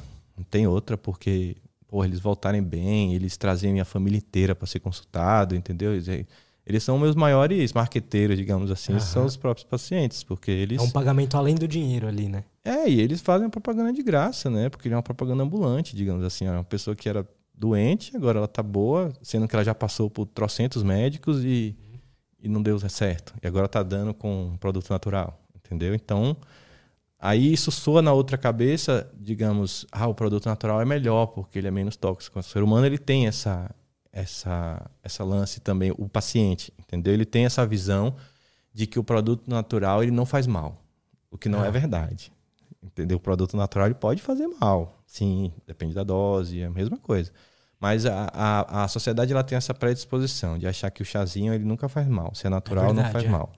Entendeu? Então é melhor tomar o natural, porque daí não faz mal. E tá dando certo. Entendeu? Então tá, tá se virando esse jogo. Eu acho que um dia vai virar. Porque a gente vai ter evidência suficiente para bater frente a frente com qualquer outro remédio, entendeu? E aí eu penso muito ainda no modelo de como é que isso vai ser feito. Porque não é sustentável se ficar só dependendo da empresa, entendeu? Ele só é sustentável se tiver participação popular. Talvez um, um, crowdfunding, outra vez governos, entendeu? Associações que também comecem a, a investir nisso, a provar que, é, que essas coisas naturais dão certo, entendeu? E que Total. dão tão certo quanto a outra, ou talvez até melhor. Entendeu? Então, hoje, o estudo dos produtos naturais ele é muito tímido. Ele, por exemplo, é, existem modelos de estudo de superioridade e de não inferioridade. O que é que isso quer dizer? é fácil, parece difícil, mas é super fácil. Tipo, o estudo de superioridade, ele quer provar que o remédio A é melhor do que o remédio B. Tá. Certo? E o estudo de não inferioridade, ele quer dizer que o remédio A é tão bom quanto o B. Tipo, ele não perde. Entendi. Certo? Um estudo de não inferioridade é muito mais barato, porque ele precisa atingir é, estatísticas menores. Entendeu? Ele só precisa ser igual, digamos assim. Aí um estudo de superioridade é muito mais caro, ele precisa de uma estatística maior, ou seja, de mais pacientes, de uma, um número realmente muito alto de, de melhora desse paciente, entendeu? Então, acaba sendo mais caro. Então, quando eu falo que o, que o estudo em produtos naturais ele é meio tímido, modesto, é porque ele, ele não joga para poder acabar com o outro, entendeu? Ah, Dizer que ah, eu sou superior, eu sou melhor. Ele, ele não tem recurso suficiente para isso. Ele só joga para poder não perder. Ele joga para empatar, entendeu? Então, hoje ele joga para empatar. Mas pode ser que venha um cara aí e bote, faça tudo acontecer, entendeu? E comece, igual o movimento que está da descentralização do dinheiro, acontecer uma descentralização da ciência e, Nossa, e as coisas virem à tona. Isso, a verdade vir à tona, entendeu? Várias verdades virem à tona. Como, por exemplo, artigos é, mostrando que vários remédios que a gente toma hoje, na verdade, podem ser danosos e não ser benéficos como eles são publicados, entendeu? Existe vários recal de medicamento. Tipo, eu fiz uma pesquisa hoje, ele se mostrou benéfico. Mas lá, 10 anos depois, eu falei, opa, é, houve um errinho aqui, na verdade ele é maléfico. Tira do mercado, entendeu? E, porra, e esses 10 anos aí que ficou o produto no mercado? Entendeu? Então. Nossa. É muito bizarro quando você começa a pensar isso. Aí você entra num estado assim de, de desconfiança total, né? Total, cara. Mas, enfim, como eu falei, eu acho que é preciso ter discernimento, não é. Existem bons profissionais, né? Existem pessoas realmente é, que estão comprometidas com o resultado e não com a produtividade. E não é difícil perceber isso. Né? Se você vai no médico, ele conversou com você, né? Ele explicou, olhou para você, você vê que ele está interessado no seu caso. Né? Se foi aquele médico meio frio, enfim. E não é o cara ser bombado no Instagram ou o cara ter fellow, doutorado, mestrado que vai dizer se ele é bom ou não. Entendeu? É a vontade mesmo de, de ajudar o outro. É, é muito mais simples do que isso. É verdade. Entendeu? É, é a paixão que ele tem aquilo, se aquilo é o, é. é o propósito dele, né? E, enfim, essa pessoa que está comprometida a ajudar outra, ela vai ajudar, porque não é necessariamente só o médico que é um curador. Existem a, a, o processo de cura ele está diluído é, entre diversos nichos é, da nossa sociedade, inclusive pessoas da nossa família, é, pessoas que nem são profissionais de saúde, né, mas têm uma conversa boa, te apoia, olha para você, entendeu? É uma pessoa que te resgata quando você está com problemas. Então, essas pessoas amizade, são, são é. curadores. Então, acho que é, é, interessante você começar a perceber se esse médico quer o seu bem, né? Se realmente ele está se você está melhorando, se você está evoluindo, entendeu? Ou se você está lá aumentando dose, aumentando dose, outro remédio, vamos testar mais um, aí se não deu certo, troca, entendeu? Total. Então, não é só isso, é um, um, uma certa aproximação melhor, digamos assim, desse mais humana, entendeu? Então, mais humanizada desse profissional. É mais ou menos isso. Vamos ler umas perguntinhas da vamos, galera? Vamos, vamos. Vamos só fazer mais uma pausinha rapidinho de três minutos, que aí eu preciso mijar. Uhum. Estamos de volta. A gente estava comentando Opa. aqui em off sobre a, a segurança do uso né, desses, sim, sim. dessas substâncias. Cara, isso me começou a, a vir à mente quando eu ainda era jovem. E eu, obviamente, fiz as minhas experiências lá, né, com êxtase, com, com LSD e tal. E eu comecei a me questionar de onde vem isso aqui.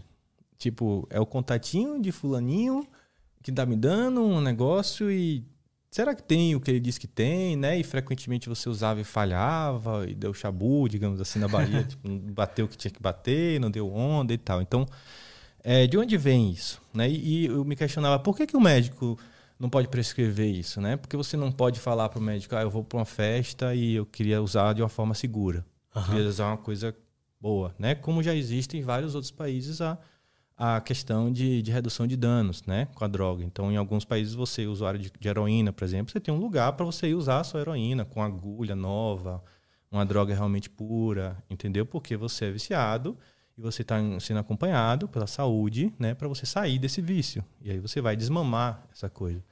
Então, é, não é isso, só ir usar, né, também. É, tipo, isso é uma política social, porque a, a ser dependente de droga é uma questão de saúde e não de, de cadeia, entendeu? É um problema psiquiátrico, inclusive. É, então, assim, quando a gente vai falar em qualquer tipo de uso, mesmo que seja recreativo, né, ou terapêutico, é muito importante a gente se atentar para três questões, né, que é, é chamado drug setting setting, ou seja, o, a droga em si, o que é que você vai usar, né? A sua intenção, a sua disposição, por que você está fazendo aquilo, né? E o ambiente que você está inserido. Tá. Onde é que você vai usar? Quais são as pessoas que vão com você?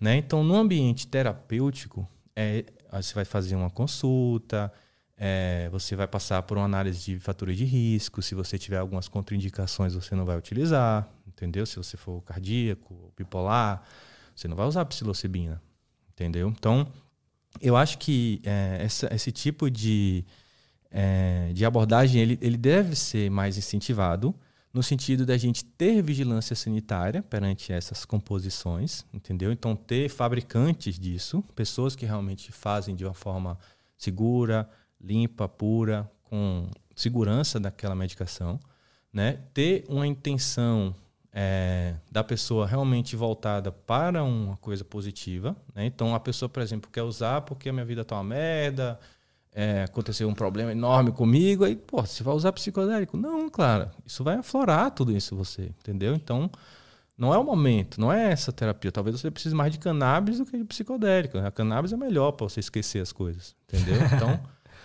é, então a, a, o tipo de droga, né? Qual é a fonte? De onde vem isso, né? Vamos é, lutar por uma vigilância sanitária real nisso ter uma intenção realmente boa e um ambiente também muito bom. Então, se você tem dúvida perante as pessoas, né, perante o ambiente que está sendo utilizado, é melhor que não, não use, né, porque a chance de dar ruim é muito grande.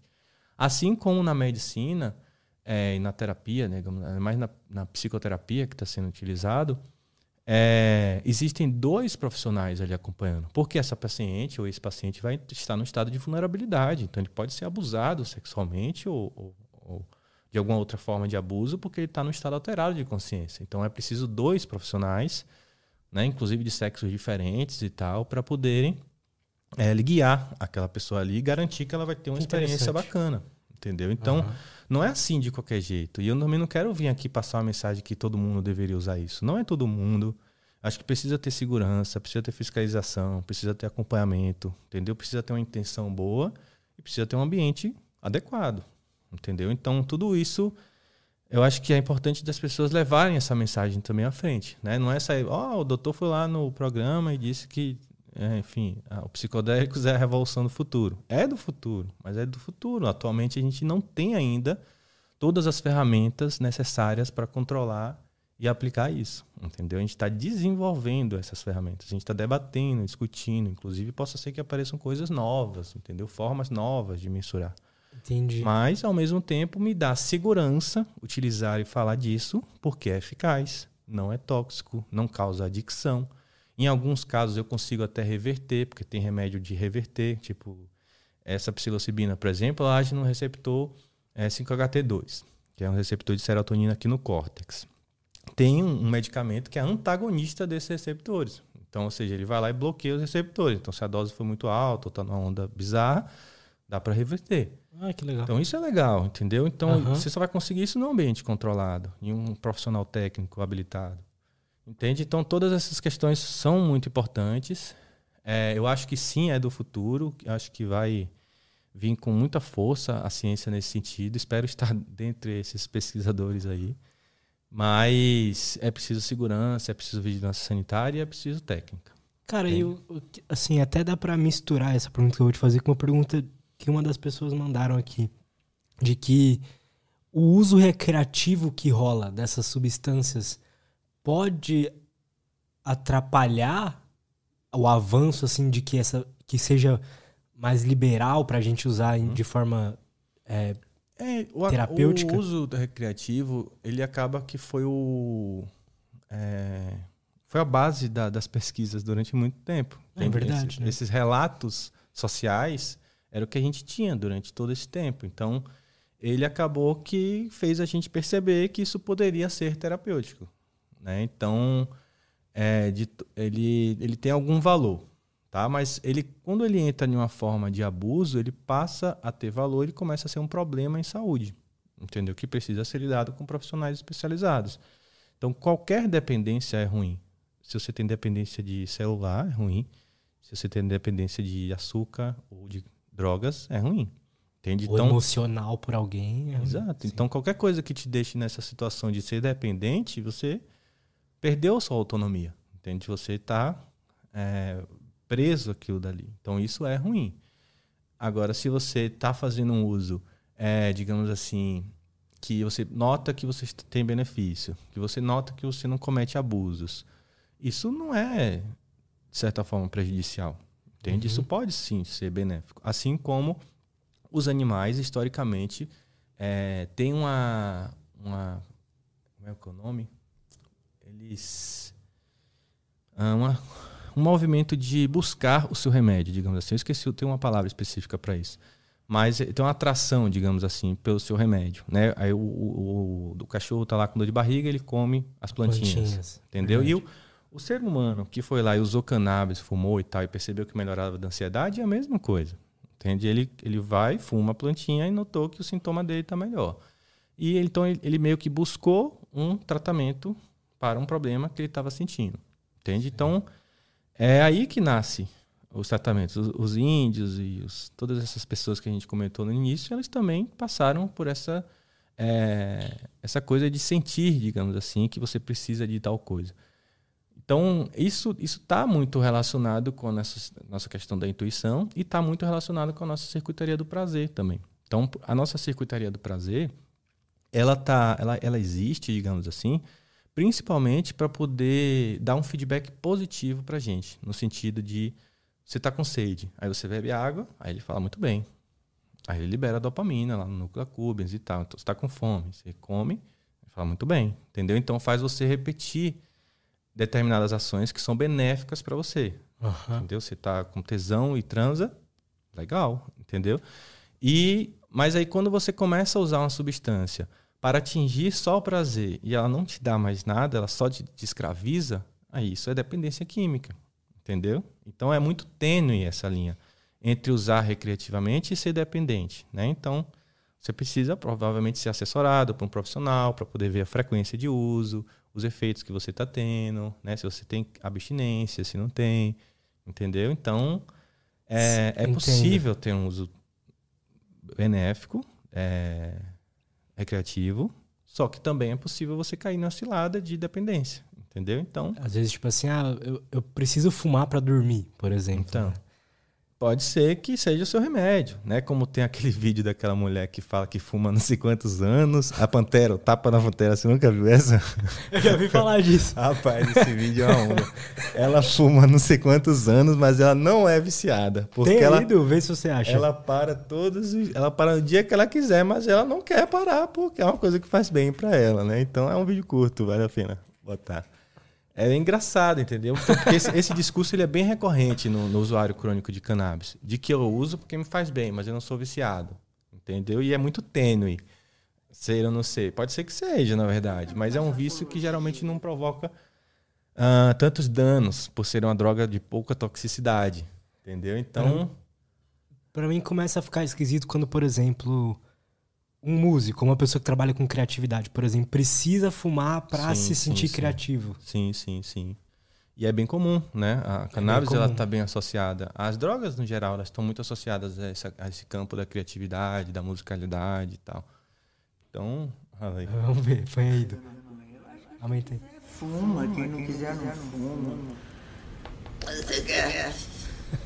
Claro, eu fumo um cachimbo, porque o que faz mal é o papelzinho. Nossa, dá um tapa na pantera, como a gente chama, dá um tapa na pantera, porque tá tudo quieto, assim, a pantera tá quieta, de repente dá um tapa, a pantera, a pantera começa realmente a perceber coisas que o chamado mundo real. Ela diz, meu Deus do céu, dizem que afeta a memória, que você começa num assunto e acaba no outro.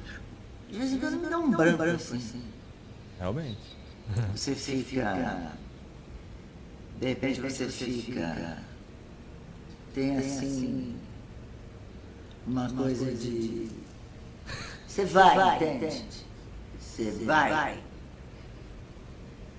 Depois você se pergunta a si mesmo: para onde eu fui? Eu sinto que a minha memória ainda é meio esquisita. Eu quero lembrar uma palavra, eu esqueço. De repente eu esqueço onde eu estou um dia desses, eu esqueci meu nome. Me chamavam uh, Helena, eu olhava, dizia, será que sou eu? Aí eu peguei e tirei a carteira de identidade. Ah, me reconheci, Maria Alice. Daí eu fui ao médico, né, claro. E o médico, imagina que ele começou a tomar nota e disse, desde quando a senhora está sentindo isso, dona? Falei, isso aqui é, doutor? Daí sem saber o que era isso. Depois dizem que maconha vicia. Eu fumo há 30 anos, todos os dias. Todos os dias, não pulo nenhum. E não estou viciada. Agora, pintou um chá. Um chá que dizem na classe teatral corre, um nome de um chá que aviva a memória. Esqueci o nome do chá. Fuma aqui e toma um chá. Fuma aqui e toma um chá. Fuma aqui e toma um chá. E fica numa boa. Às vezes até dança. Fuma aqui e toma um chá. Fuma aqui e toma um chá. Fuma aqui. Agora tem uma coisa que é muito engraçada. Sempre é. Todas as vezes que eu fumo, portanto, todos os dias da minha vida, eu dou risada. Pô, isso é uma onda. Quer dizer, eu sou uma pessoa. Eu ia falar pessoal. A risada é, sem dúvida, o grande, radar. Agora, muitas vezes eu pergunto, será a erva que me faz feliz? Ou eu já tinha uma tendência à felicidade?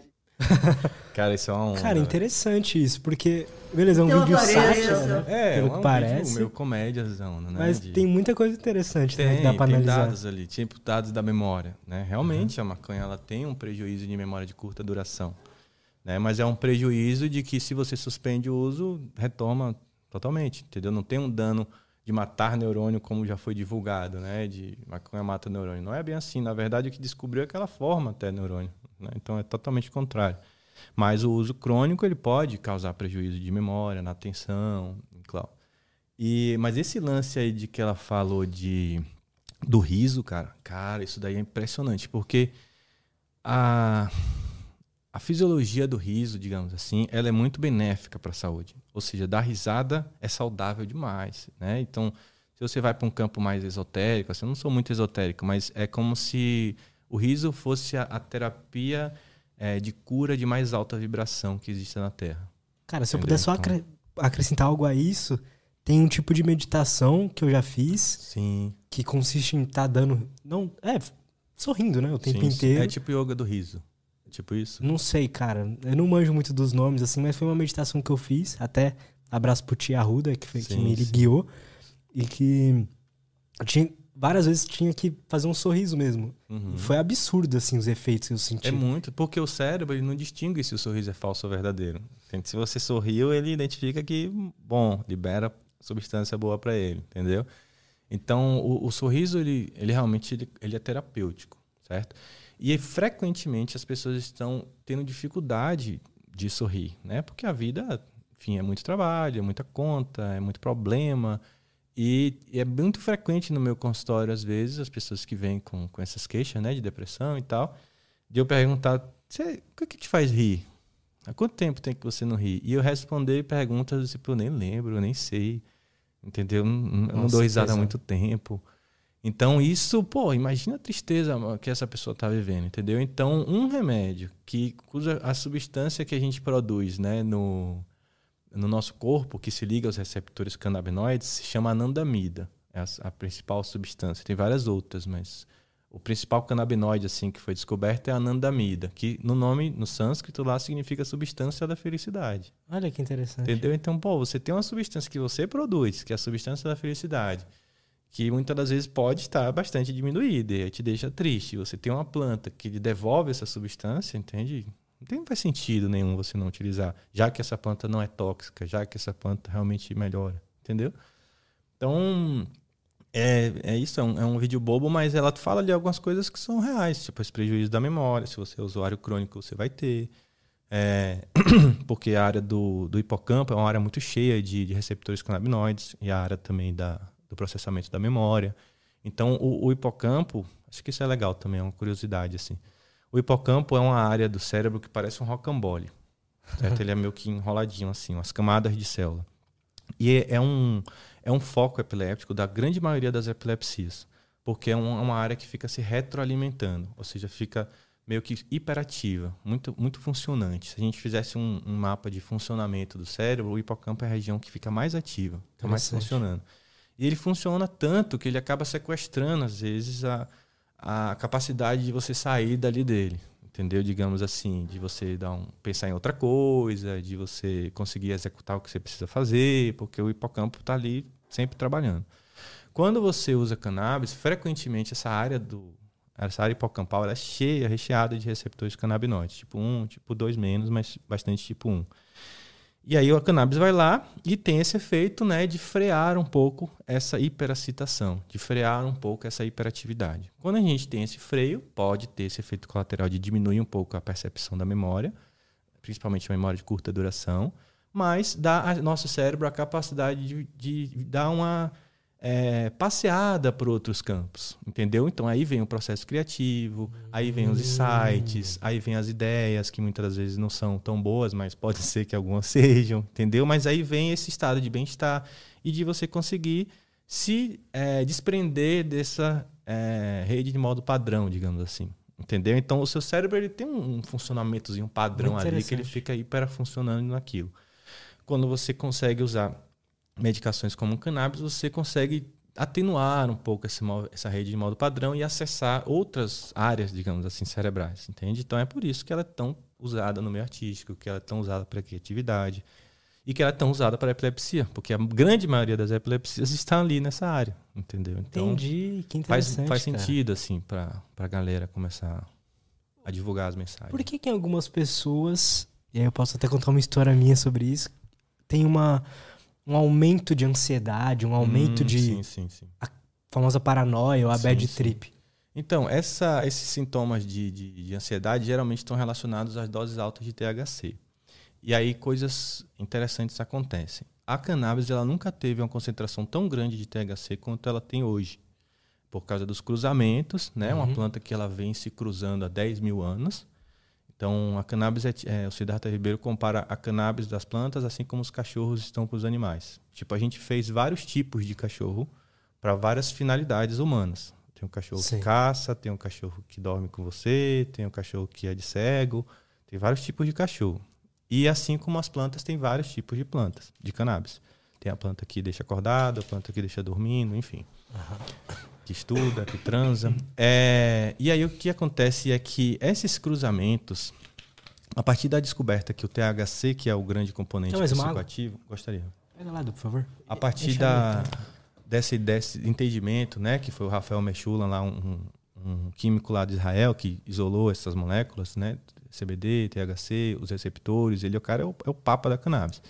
Inclusive, provavelmente ele vai ganhar um, um prêmio Nobel um dia. Que demais. É, então, a partir do entendimento que é o THC que, que faz esses efeitos mentais, a galera começou a cruzar as plantas e botar a planta para ter altos níveis de THC, para poder elas ficarem cada vez mais fortes. Entendeu? Então, a planta que antes tinha um nível de 5% de THC, hoje ela tem um nível de 20%, 30%. Entendeu? Então, ela tem um risco muito aumentado de causar crise de ansiedade, de causar paranoia, porque o THC ele vai nesses receptores né, e ele provoca a, a, algumas alterações que podem desencadear crise de ansiedade.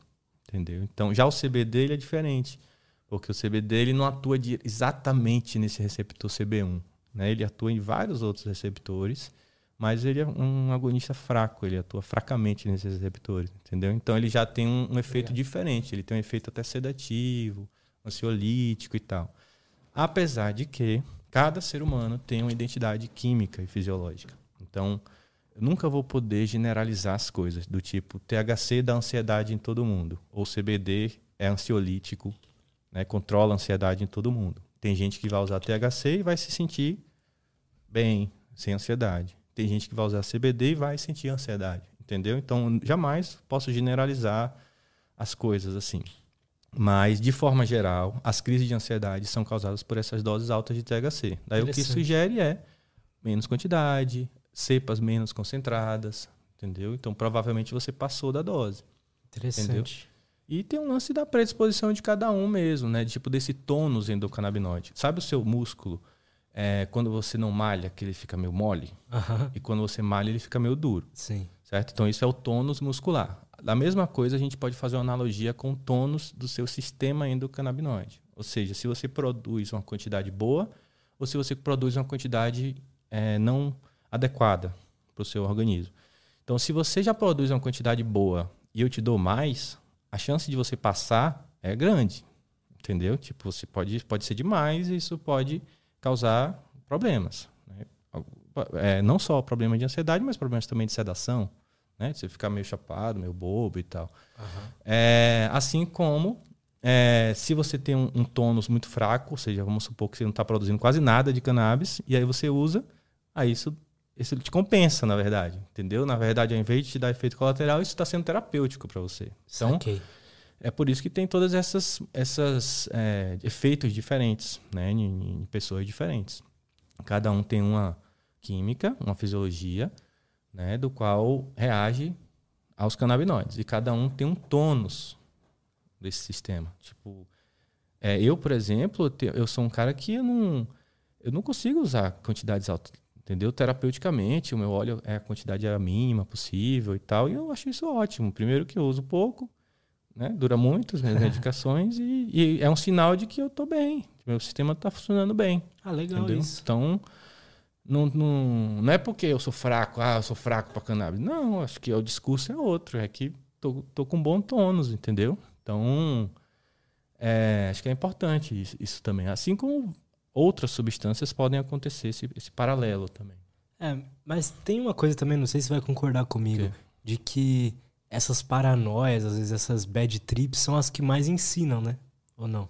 Rapaz, eu não sei porque é desconfortável, né? É ruim, mas depois porque geralmente é, a pessoa que é, falam isso também, né, que tem essas paranoias e tal, tem, pode ter uma predisposição, digamos assim. Essa rede neural dela tem uma predisposição a ser ansiosa, entendeu? Aí eu vou lá e, e deflagro uma crise de ansiedade. É, pode ser que ela perceba, entendeu? Um componente da personalidade dela, que ela tenha um insight, pode ser. Mas a chance dela entrar em um síndrome do pânico é maior, entendeu? E isso não vai ser benéfico, isso vai ser até traumático. Isso ela, ela nunca mais vai querer aquela experiência, ela vai atrelar aquela memória a uma coisa negativa, aquelas pessoas a uma coisa negativa, entendeu? Então isso não necessariamente pode ser benéfico. Faz Mas sentido. pode ser que, que tenha uma experiência forte, como por exemplo a ayahuasca, certo? Mudando de, de droga. A ayahuasca ela tem várias experiências que são altamente desagradáveis até, entendeu? Como vomitar, como você acessar conteúdos do inconsciente que você não, não dava muita bola, reviver memórias traumáticas, entendeu? Isso pode ser terapêutico, porque daí você pode sair depois e refletir sobre isso, digerir isso, né? E, e compreender que, porra, você não estava percebendo que tinha esse aspecto, que isso te incomodava, ou que essa situação te marcou tanto entendeu? Mas no momento ali foi desagradável, mas depois foi bom, entendeu? Isso pode acontecer com várias dessas substâncias. Mas aí é dizer que sempre é bom é difícil, a gente cai naquela seara da, da futilidade, entendeu? Dizer que da normose, que não é. Então, Total. em casos pode ser bom, em casos pode ser péssimo, pode ser desastroso, entendeu? Então, sempre vai ter que ser pautado num meio termo, né? O caminho do meio, já dizia Buda, é sempre o melhor caminho, né? Total, nem tanto, cara. nem tão pouco. Total. Eu, eu, eu usei cannabis, maconha, fumar mesmo, por dois anos seguidos, todos os dias. Foi? Mas eram coisas boas? Flores ou é Não, prensado? Prensado. Pô, porque o prensado é foda, né, cara? Ali tem barata, que... xixi. Então, exatamente. Durante esses dois anos, assim, um ano e meio desses. Um ano e meio, mais ou menos, não chegou a dar dois anos. Eu tive muitos insights sobre mim e foi muito benéfico para mim. Sim, sim. De verdade mesmo, assim, eu sinto que aquela época foi onde eu mais aprendi sobre mim. Sim, promover um autoconhecimento em você. Pouco tempo depois desse um ano e meio, assim, cheguei a fumar uma vez, me deu uma síndrome de, de pânico. Foi? E toda vez que eu fumei depois disso, isso foi em 2020, toda vez que eu fumei depois disso, me dá algo uhum. que, que eu fica igual do mesmo jeito ruim que eu fiquei da outra Sim. vez. Nunca mais você teve uma experiência positiva. Nunca mais. Engraçado Nunca mais, isso. Cara. É, coisas podem estar acontecendo, né? Desde a, imagino... a, escolha errada da, uhum. da planta, né? A um, uma situação fisiológica de que você realmente não precisa mais. É. Entende que você está completo em várias outras áreas da sua vida estão boas e eu acredito e a nisso. coisa ficou boa a ponto de que seu sistema voltou a funcionar bem, entende? Então, naquela época ele não funcionava bem por algumas circunstâncias, inseguranças e e ele passou. Você até é, é esse, esse, esse, esse seu relato me leva a um um raciocínio aqui de importante para a gente trazer, que a indústria, inclusive, odeia. Que é, ao passar do tempo, a dose terapêutica de cannabis ela vai diminuindo. Entende? Ao contrário das medicamentos convencionais que vai aumentando, geralmente. Então a gente, a gente percebe o quê? Que quando você repõe cannabis, você volta a ter um funcionamento melhor desse sistema e ele volta a produzir melhor o que ele deve produzir. E com o passar do tempo, você deve ir diminuindo essa dose. Porque se você usa a mesma dose, vai ter um, uma overdose, digamos assim. Uhum. Entendeu? E aí já vai passar daquela curva que a gente comentou, de melhor efeito para um efeito não tão bom. Saquei. Então, frequentemente no começo a gente sobe, vai subindo, subindo, subindo. Tô melhorando, melhorando, melhorando. Tem uma hora que já não melhora tanto. Aí volta. Volta para a dose ok. Aí mantém-se essa dose estável, que é provavelmente que você descobriu empiricamente qual é o tamanho do baseado que você fumava, quantas vezes você fumava, quais os horários que você fumava. Né? Então, isso mesmo. você começou a fazer isso com constância, tanto que repôs, digamos assim, né, o seu funcionamento normal, e aí depois você usar já chega a ser prejudicial, porque é uma dose a mais do que o que você precisa. Entendeu? Então isso provavelmente deve ter acontecido, além de outras coisas poderem ter acontecido também.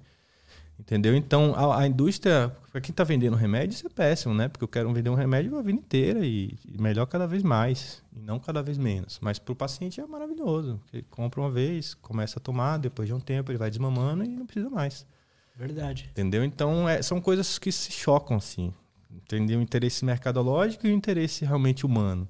São coisas que várias vezes se chocam. Várias vezes se chocam. E é, é difícil. Para que lado, para que caminho que a gente quer ir no futuro, né? É, complicado. Algumas pessoas acham que vão optar pelo mercadológico, mas É, e meio que eu, mas eu sou otimista. Também eu Eu acho que no também. futuro vai ser mais humano as coisas. Mas o mercado ele é cruel, né? Ele, ele é cruel, assim, no sentido de te chutar, de te menosprezar, entendeu? E de, de não te dar acesso a ter as coisas do mundo. Né? Eu tenho a, a visão minha, graças a Deus, eu- minha família eh, sempre me deu condições, né? Inclusive de estudar e tal.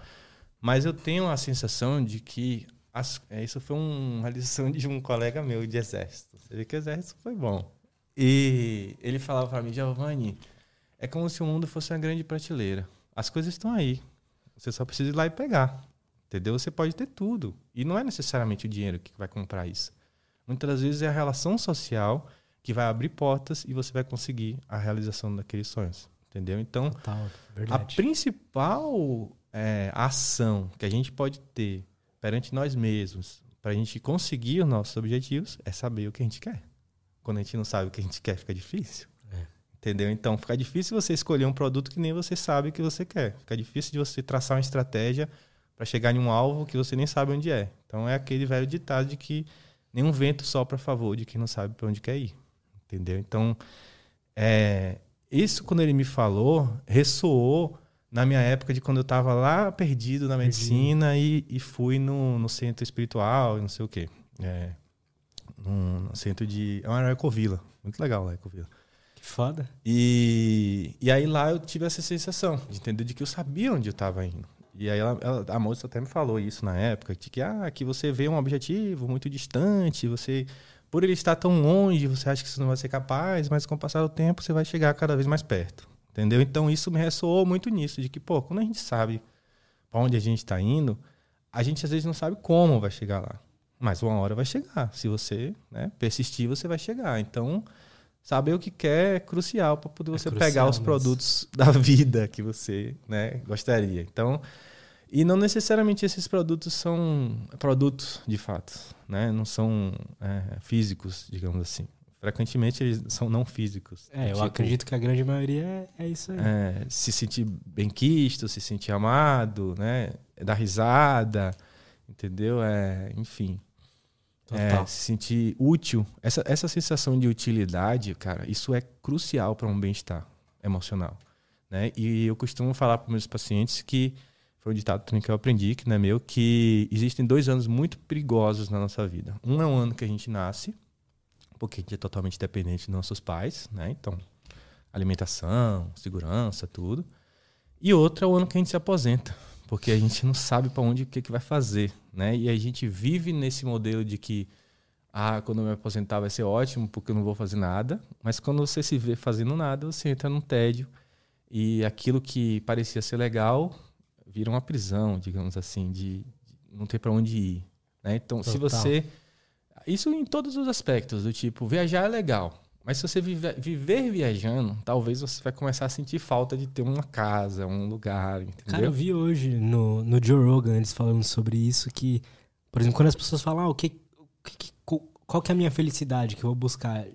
Muitas pessoas, a, a, a visão é tipo, ah, eu quero estar na praia bebendo um, Sim. um negócio. Mas a- quanto tempo será que isso vai, durar? né? Um dia? Exato. Você, daqui a pouco você vai entrar em tédio. Você vai. Ou você ou você vai ficar do- seus, dos seus 50 anos até os seus 80 fazendo, isso. Vegetando. Entendeu? Então seus neurônios vão começar a morrer tudo, porque o neurônio só se conecta se você se desafia. Se você hoje não sabe, tenta, tenta de novo, tenta de novo, tenta de novo, tenta de novo, errou 300 vezes e aí você acertou. Entendeu? Então o erro ele faz parte do, do processo do acerto, né? E você é, precisa saber o que você quer para poder você começar a errar o quanto antes. Errar faz parte. E o erro, muitas vezes no ensino, ele é muito mazelado, né? Tipo, É. nas provas, você tirar nota baixa, você é burro e tal. Entendeu? E o erro, ele deveria ser mais bem visto. Digamos, a pessoa que está errando, pelo menos ela está tentando, uma hora ela vai acertar. Né? Então, é, são coisas assim que eu acho que é importante de, de serem faladas porque ressoa né, nas pessoas. Ah, eu acho muito legal. Saber isso. o que a gente quer, se sentir útil, é, enfim, é, saber que tudo pode acontecer se você realmente quiser ir, ir, ir atrás disso. Né? E, e talvez até conhecer as pessoas, não é o dinheiro que vai comprar, talvez as pessoas é que vão te colocar lá. Isso eu estou começando a perceber muito hoje na minha profissão, de que as melhores oportunidades que eu tive é, não foi por causa do curso que eu fiz, entendeu? Foi por causa das pessoas que eu conheci. Então, as pessoas que me que abrem as portas. E talvez na Bahia isso seja ainda mais é, comum, né? Porque eu sinto que lá as relações sociais elas são ainda mais é, próximas, assim. Eu vejo aqui em São Paulo uma, uma coisa mais fria e afastada. Do Nossa, tipo, é muito. Tipo, não olhar para você, você é só mais um pedestre ali, entendeu? Então se É você faz uma isso, cara. piada, digamos assim, na rua com alguém, ou sei lá, no mercado, a pessoa geralmente olha assim, meio. Tá maluco, mano? Tipo, quem é você, entendeu? Não te conheço. Então, ela não se abre para conhecer. O, o baiano ele é um pouco mais aberto para essa relação é, humana, social e tal. Claro que sem querer generalizar, existem paulistas Não, sim, mas que não. são e tudo mais. Mas na tendência é muito essa, entendeu? Então, quanto mais metropolizado a gente está, menos é, humanizado, digamos assim, ou, ou sociável a gente fica. O que será, né? E a é gente isso. aqui vive com mais gente por metro quadrado do que. É. O bem-estar ele paira por todos esses aspectos, né? De ter sonhos, é, seriam essas coisas de saber o que a gente quer, né? É uma pergunta que eu sempre faço, tipo, como é que você se vê daqui a cinco anos? Ah, nem sei, eu não tenho mais sonho, eu não tenho mais objetivo, já fiz tudo que eu tinha pra fazer nessa vida. Então vamos providenciar o funeral, vamos, né? Vamos pagar então já o caixão, porque morreu, né? É melhor enterrar logo. E aí, tipo, isso é, é chocante, mas isso dá um bate na pessoa assim de, de falar, pô, é mesmo, você tá vivo, pô. Você tá vivo, você pode fazer o que você quiser, seus filhos estão aí. Você tem o trabalho, você pode começar uma profissão nova. Tem diversas profissões que foram começadas com 60 anos, bem sucedidas. O que, que você quer que esteja na sua lápide lá, né? É, exato. Entendeu? Então eu falo isso, mas é óbvio que eh, várias vezes eu também me sinto inseguro. Né? Eu quero, eu sei o que eu quero, mas eu me sinto inseguro, porque eu vejo que o mundo às vezes não fala a mesma coisa, não quer a mesma coisa que eu quero, entendeu? Então eu sinto que eu vou me conectar cada vez mais com pessoas, ter cada vez mais oportunidade de conseguir chegar lá. Então, saber o que quer, é, comer bem, dormir bem, fazer cocô todo dia, né? E ter relações sociais não é uma questão banal, é uma questão primordial para a saúde, entende? Então, se você for no seu médico e ele não se interessou em, em seu cocô, em seu sono, ou em seu alimento, então provavelmente você não vai ter um sucesso de longo prazo, entendeu? Você vai ter um sucesso de curto prazo, porque se você não fizer mudanças é, reais nesses aspectos, né, você nunca vai ter um bem-estar de altíssimo nível, um estado de ultra saúde, um estado de melhor potencial humano seu possível. Entende? Você não vai conseguir chegar lá se você atropela é, precedentes básicos para esse bem-estar. Entendeu? Então, olhar para essas coisas é super importante para criar bem-estar. Né? Eu, eu classifico os, os estágios de saúde em, em cinco principais, assim, né? baseado até num, numa curva que é estatística bem conhecida, que é a curva de Gauss. É, a curva de Gauss ela tem um miolo ali, que é tido normal, Aham. aí tem dois desvios padrões para cima ou para baixo. Né? Tem duas, duas médias para baixo ou duas médias para cima. Então, as pessoas que estão duas, dois para baixo, elas estão muito doentes, elas precisam ir para o hospital, elas estão em um estado muito grave. Né? As, as pessoas que estão no estágio menos um, elas estão doentes, mas elas vão nos consultórios ou elas tentam né, outros tipos de, de melhoras da sua saúde. Aham. As pessoas que estão no meio, não necessariamente elas estão saudáveis, elas só estão assintomáticas. Entendeu? Então, estar sem sintomas não confere você um estado de saúde. Estar sem sintomas confere a você um estado de sem sintomas. Pode ser, inclusive, que você esteja doente e sem sintomas. Né? Aham. Aí, quando você começa no mais um e no mais dois, realmente você começa a criar estados de saúde. Né? Então, o estágio mais um seria uma pessoa que já está começando a se preocupar com a parte da alimentar, já está começando a ter hábitos na hora de dormir, né? entender a relação de coisas na vida dela, positivamente, negativamente. Ah, essas coisas eu devo afastar, essas coisas eu devo me aproximar. Está começando uhum. a fazer esse filtro, entendeu? Então, a pessoa. Mas ela ainda é inconsistente. De vez em quando ela falha, ah, aí ela faz, não faz, entendeu? Ela é o nível 1. Tá, mas está progredindo, está errando. Vai chegar lá. Uhum. E a pessoa mais dois é a pessoa que já está meio medular, isso, entendeu? Do qual isso já é faz parte da vida dela, digamos assim. Ela dormir tantas horas, ela comer bem. Não é comer comer bem não é todos os dias da minha vida eu comer bem, entendeu? Comer bem é seguir uma regra básica de 80% 20. Uhum. 80% do tempo eu como bem, 20% você come o que quiser, isso já significa que a longo prazo você está comendo bem. Total. Então, é, essa pessoa que está no mais dois é uma pessoa que está provavelmente no ápice do, do potencial humano dela. Ela está trabalhando em algo que gosta, as pessoas adoram estar perto dela, ela está realmente. É, ela é uma pessoa que é, é benquista, entendeu? Que ela proporciona às outras pessoas se sentir bem, digamos assim, com ela. É uma pessoa que, que fala o que. faz o que fala, entendeu? Tipo, então. Os outros estágios de saúde têm muito do contrário, entendeu? De, de não fazer o que fala, de não dar valor a coisas básicas, de querer a solução melhor do melhor remédio do mundo, entendeu? De me ausentar uhum. da responsabilidade de transformar minha saúde. Se eu não fiquei bom é porque o médico não era bom, né? Mas tudo que o médico falou eu só peguei 20, 30% e entendeu? E aí jogo o resto de culpa neles, já que não deu certo, enfim. Então, é, eu, eu acho que é importante as pessoas tomarem responsabilidade pela sua saúde, se conectarem com pessoas que também querem assumir parte dessa responsabilidade, né? Porque o profissional ele tem que assumir parte dessa responsabilidade. Ele não tem que ser desse tipo, entrou e, e, e me livrar desse paciente, entende? Porque essa é a sensação, muitas das vezes, que você tem no consultório, uhum. de que você precisa se livrar desse paciente, do tipo, dar uma conduta para ele sumir. É, ah, você tem que procurar outro médico, você tem que procurar esse outro profissional, entendeu? E não de acolher, de falar, ó, oh, você tá assim, tá assado, vamos fazer isso e vamos te avaliar daqui a tantos dias para poder ver se melhorou. Vamos traçar alguns objetivos aqui de curto prazo, de longo prazo e ver se a gente está conseguindo atingir. Ah, não atingiu. O que, que será que a gente errou? Uhum. Vamos fazer diferente, entendeu? Então isso é isso é assumir parte da responsabilidade. É, você pegar e falar que a culpa é do paciente, que há ele que não fez os exames e que ele deveria ter feito isso, entendeu? Você só brigou com ele e não caminhou para frente, não caminhou nessa régua de, de, qualidade de vida, entendeu? Então, o objetivo hoje desse modelo de medicina é pegar as pessoas menos dois, menos um e levar ela para o mais dois.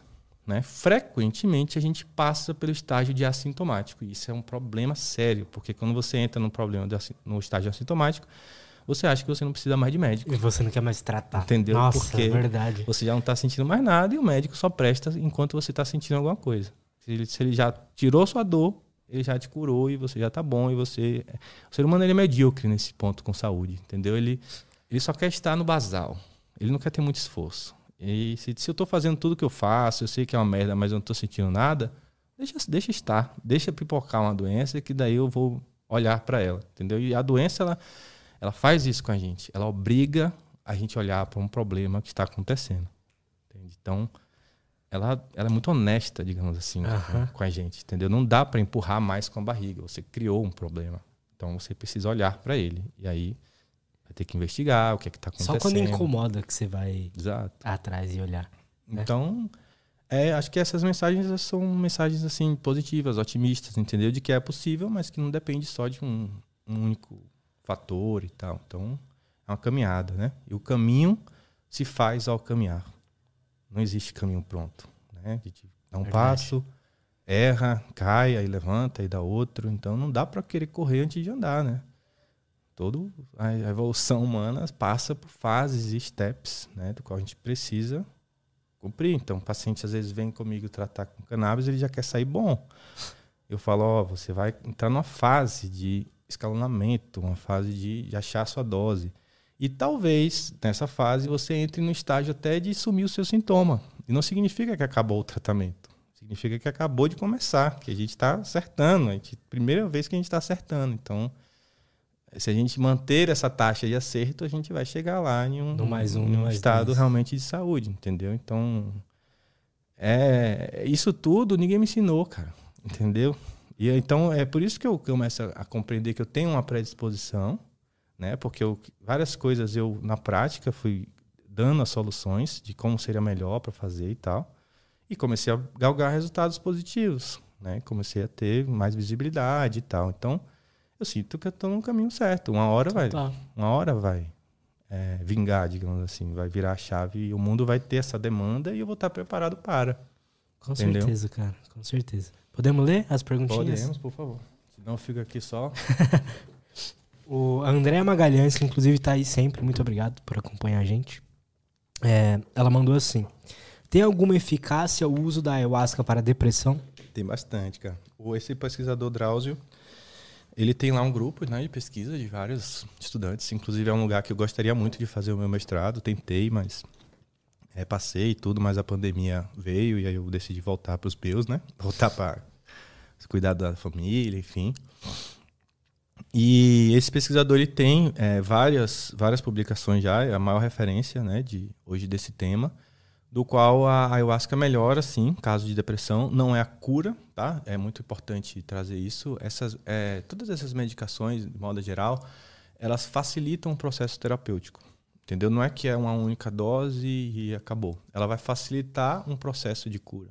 Que a, a cura, ela sempre é pessoal. É, ela sempre é autocura.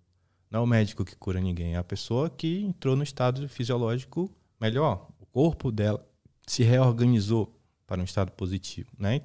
E nesse processo a gente tem algumas ferramentas, seja um remédio, seja cirurgia, ou seja, medicamentos naturais. Aham. eles facilitam o corpo entrar nessa homeostase, que é esse estado de equilíbrio, esse estado de ausência de doença. É, então, existem vários efeitos. O, a- ele se explica porque age nos receptores de serotonina, né? diversos antidepressivos agem nesses receptores, principalmente em receptores é, da parte do, do córtex também.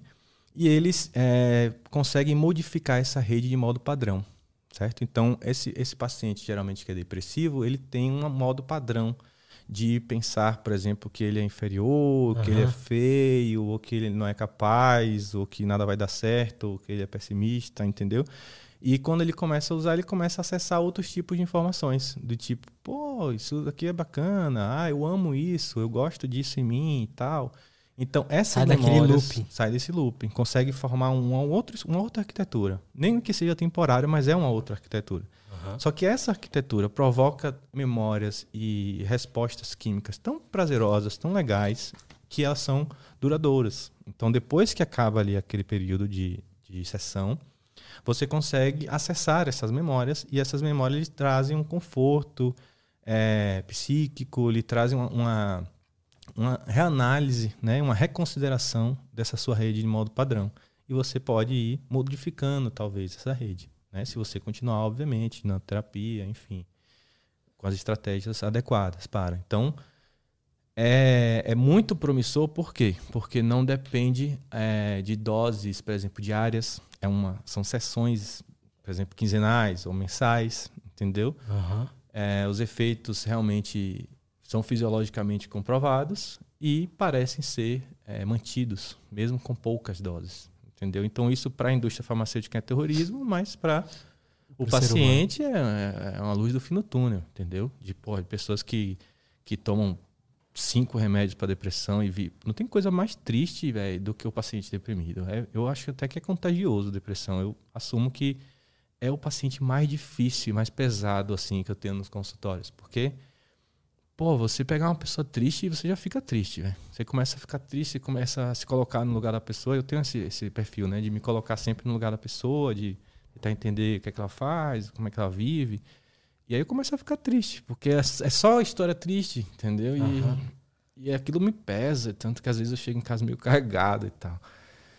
Mas, enfim, existe a luz do fim no túnel. Não só a ayahuasca, mas a psilocibina tem se mostrando muito promissor nesse aspecto aí. E os estudos já estão ficando bem grandes. O último agora que está em fase de é, ainda de pré-análise, ou seja, não saiu o resultado ainda oficial, mas já são mais de 200 pessoas. Então, é um estudo considerado grande.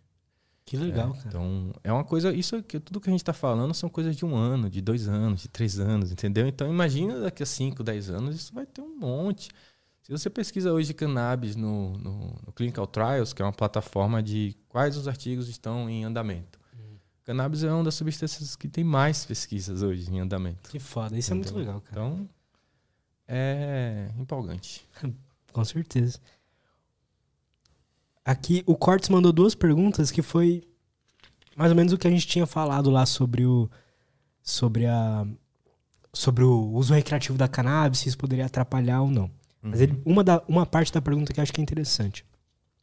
Boa tarde. O que é legalizado e o que é ilegal quando se fala de cannabis? O uso medicinal é legalizado no Brasil, mas é burocrático e o uso para lazer é ilegal, correto? Ou ambos são ilegais? Prejudica a legalização para uso medicinal? É, quando ele falou que prejudica a legalização para uso medicinal. A legalização, legalização... prejudica o uso, né? É. Não, não, eu acho que a gente está bem atrasado, na verdade. Isso é uma seara que é uma seara política, né? enfim, eu não, talvez eu não seja a melhor pessoa para poder é, tecer esse, essas opiniões, então eu vou dar a minha opinião. Eu acho que todas as drogas deveriam pensar em serem legalizadas e serem um problema de saúde, né? e não um problema de jurídico. É, e, e a legalização ela traz uma série de benefícios, né? desde a você ter maior conhecimento, maior controle sanitário, né? E, enfim. É, e você reparar diversos problemas que foram causados pela criminalização, né? como é, celas entupidas com pessoas de baixa renda porque estavam portando, por exemplo, cannabis. Né? Então é um. Pois é. É uma coisa bem. Hoje, a, a população carcerária, a grande maioria dela é esse tipo de pessoa. Né? Geralmente pobre, obviamente. E então, sim, eu sou. Acho que, que não, não atrapalha, eu acho que, pelo contrário, ajuda. E das formas que são legais e ilegais, hoje o Brasil ele não permite você usar cannabis né, de forma in natura. Né? Ele considera isso crime, exceto se você tiver um habeas corpus para isso. Ou seja, você plantou, melhorou da sua condição, é, inclusive você desobedeceu a regra, né, uma desobediência civil, porém depois você foi no médico e o médico constatou que você realmente melhorou e que você está, inclusive, fazendo o seu remédio. Né? Então, aí o médico te ajuda a melhorar esse seu remédio e você vai com o advogado e entra num processo judicial para falar, ó, oh, eu, tenho uma doença e eu quero produzir o meu remédio, o médico está dizendo que eu estou melhorando. E aí o, o, direito dá o habeas corpus para você. Ah, legal isso. Entende? Então, é uma forma, digamos assim, hoje. É, mas se você compra no tráfego e fuma, você está sendo ilegal. Das partes medicinal, é, a gente está também nesse limbo de legalização, do qual a gente já existem vias legais de fato, porém existe muita pessoa surfando a onda né, da necessidade de mercado e vendendo óleos artesanais, digamos assim. Eu produzo na minha casa, sobrou, eu dou para você. Isso não pode, né? Assim como é, você, enfim, tem um, um tem uma produção é, destinada a esse fim, sem o alvará do governo. Entendi. Entendeu? Isso não pode. Não pode, mesmo que é medicinal. É, mesmo sendo medicinal. Então o governo ele tem que liberar que você possa plantar. Então o governo hoje já libera algumas associações que já brigaram por esse direito na justiça. Hoje a gente tem três associações é, nacionais, né? E a gente tem trocentos produtos, acho que são mais de 200 produtos, empresas cadastradas na Anvisa, do qual podem importar esses produtos para o Brasil. Caraca. Entendeu? É então, é bastante? É muito, é muito. Eu não dou mais conta, assim,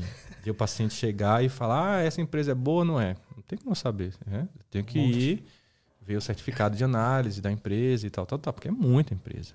E as empresas frequentemente não estão seguindo os protocolos é, acadêmicos, digamos assim, de promover estudo, de colocar na farmácia, entendeu? As empresas estão muito comerciais, porque nos Estados Unidos, por exemplo, o CBD ele é muito é, taxado como suplemento, assim, você compra em qualquer lugar, uhum. entendeu? Então lá tem, é tem como... bebida energética é. com CBD. É como se você pegasse um produto lá, uma água e quisesse vender aqui, entendeu? Total, você é não você não entra na no lance da de provar que funciona, de entendeu? De ser uma empresa especializada desse tipo de produtos. Então a galera tem muito empresário surfando nessa onda. Então aí você precisa filtrar, entendeu? Muito as empresas. É, a qualidade dos óleos, filtrar a qualidade da empresa em si, entendeu? Então, inclusive cannabis ela pode ser perigosa, porque ela ela tem um, um uma alta capacidade de absorção de coisas tóxicas do solo.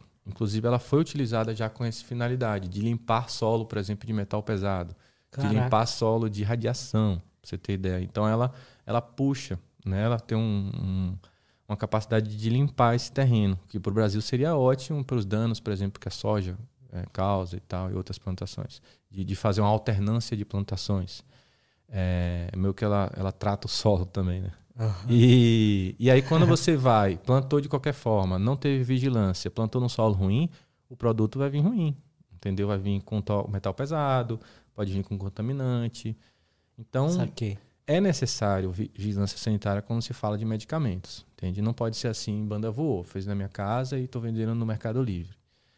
Tá? Não pode ser assim, mas precisa ter o mínimo de certificado de análise, de garantir que esse produto vai ser igual todos os meses, né? de, de garantir uhum. que ele não tem contaminantes. Então a gente está falando de, de, um paciente que vai precisar várias vezes, não é de uma única vez. Então, hoje o que é legal é associações legais e importação pela Anvisa. Né? E as formas que são feitas, isso geralmente é de óleo mas já, já está começando a ter algumas outras formas de pomadas, ah, que legal. coisa de banho, de inaladores e tal. Mas vaporizadores, até onde eu sei, ainda não pode. Tá, interessante. Deixa eu ver aqui. aqui. O Nicolas Avelar. Existem exemplos de, de danos clínicos comprovados pela cannabis? Uhum. A mulher da tapa da pantera estava dando exemplo aí. É, tem uma, uma, síndrome famosa, que é muito experienciada pelos jovens, que é a síndrome motivacional. Né? A pessoa que fuma muito cannabis e vira uma, uma lesma, digamos. Né? Não quer fazer mais nada, só quer ficar meio que vegetando. É, essa síndrome motivacional ela acontece porque o cérebro é, jovem ele não é, por exemplo, o melhor perfil para ser utilizado cannabis, apesar de, de rotineiramente ser a cannabis ela é muito boa para idoso e para meia idade, digamos assim, porque ela estimula esse processo criativo que no jovem já é muito grande, entendeu? Então o jovem está em constante formação de neurônios, formação de sinapses. O jovem não sabe o que quer, o jovem está experimentando e tudo para ele pode ser legal. Uhum. É, então quando ele está num, num cérebro que está assim em constante formação e aí ele usa uma coisa que aumenta isso, isso pode ser confundidor, entendeu? Isso uhum. pode piorar, digamos assim. E então existe sim essa síndrome clínica, por exemplo, motivacional, existem problemas de memória e de atenção, né? pode ter problemas de toxicidade assim com relação a síndromes de pânico, né? síndrome de ansiedade. Porém, não existe overdose, não existe morte, não tem. Já tentaram muito, já tentaram superdoses e não conseguem matar.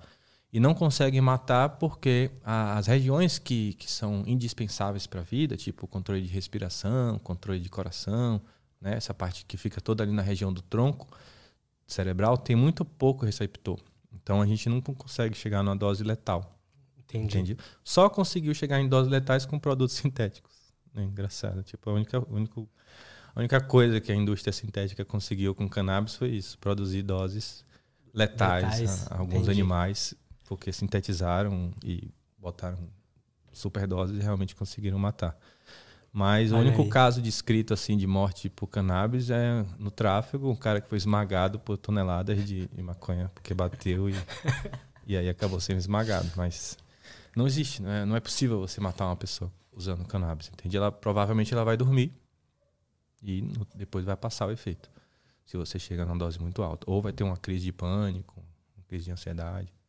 Que passa é depois. Isso, passa depois. Então, os efeitos eles são muito reversíveis, isso dá muita segurança, entende? Se a gente tivesse um efeito que fosse muito prejudicial, que realmente mudasse, por exemplo, a estrutura desse cérebro, entendeu? Que matasse algumas células, isso é, seria mais, mais cauteloso daí no uso. Mas realmente isso não existe, então dá muita segurança. Não só segurança a mim hoje, no século né, 21, deu segurança a diversas populações em, desde né, 10 mil anos atrás que eles Tem utilizam. algum algum livro, algum lugar que dá para conhecer mais sobre a história assim da Pô, da tem cannabis? bastante, tem bastante coisa. O, o Zuardi, que é um pesquisador do da USP, né? A USP inclusive hoje tem um departamento de, de medicina canabinoide, tal, que foi financiado por uma empresa, né? um laboratório que cujo remédio é mais ou menos. E é, É mais ou menos porque é meio que isolado, entendeu? Foge um pouco desse contexto de, de medicina natural. Já está tentando industrializar a parada. É sintético. É, não, não, é sintético, mas é tipo CBD misturado com óleo de milho. Tá. E aí sem os outros componentes que seriam benéficos também. Entendeu? Beleza. Então, e um preço bem mega. Então é uma coisa meio mercadológica, assim, não é uma coisa ainda o melhor da cannabis. Entendi. Entendeu? É, mas enfim, esse, esses pesquisadores lá, eles é, são bem relevantes no cenário internacional. Eles pesquisaram com esse Merchula, por exemplo, né, que eles, eles são, digamos que crias do Carline, que é um cara que faleceu, acho que no ano passado, pesquisador brasileiro, altamente relevante, fazia pesquisa com cannabis desde a década de 60, 70. Caraca. Com crack, tendo um resultado positivo, entendeu? E foi preso, inclusive, por isso. Então, um cara, assim, que bem, bem importante. E esse Antônio Zuardi, ele tem, por exemplo, alguns artigos de história. Existem trocentos livros. Eu vou dar um... É porque eu sou adepto da ciência livre. Né? Então, por exemplo, existem sites na internet que, do qual vocês podem ter acesso a também alguns livros e tal, entendeu? Então, o SciHub você acha muitos artigos científicos. O LibGen você acha muitos livros daí, entendeu? Então, tem, tem na minha biblioteca de cannabis é, tem todos os assuntos que você imaginar. Tem mais de 300 livros, tá? Cara, Mas eu não consegui ler todos, não, tá, galera? Uma vez eu fui mostrar pra minha amiga, ela falou, você leu isso tudo? eu falei, não, porque eu sou meio compulsivo. eu gosto de ver o índice, como eles classificam. Tem aquela onda de, de classificar, de como funcionam, entendeu? Então eu gosto muito de ver. o que eu mais gosto de ver dos livros é o índice, por incrível que pareça. Interessante. E, mas é óbvio, eu vou ali no índice nas partes que me interessam e, e pesco essa informação, né? Essa informação que eu preciso. É, legal, isso. cara. Vou atrás. Vou atrás, com certeza. Giovanni, muito obrigado, Pô, cara. Que é isso, cara. Gostei obrigado muito. Vocês. De verdade mesmo. Cara. Espero que você tenha curtido Espero aí. não ter falado muito. Nada, foi ótimo, cara. De verdade mesmo. Gostei muito. Pô, obrigado pelo convite. Se, se quiser dar uma mensagem pra galera aí. Pô, só agradecer. Acho que isso, esse movimento ele tá ficando cada vez mais forte. Ele não se resume em mim. Uhum. Né? Existe uma sociedade brasileira de pesquisa disso. Existem vários outros profissionais muito bons. Quem tiver qualquer dúvida pode continuar falando, é, Instagram, essas coisas. A gente está aí para poder passar essa mensagem à frente. E obrigado a vocês, cara. Pô, muito bom a receptividade. Show de bola mesmo. E tô aqui bem à vontade e achei que o papo foi muito bom. Fico feliz, cara, que você curtiu. Todas as redes sociais do Giovanni estão aí na descrição, Nossa. então acompanha ele lá. E é isso, galera. Muito obrigado por acompanhar a gente. Até a próxima e tchau.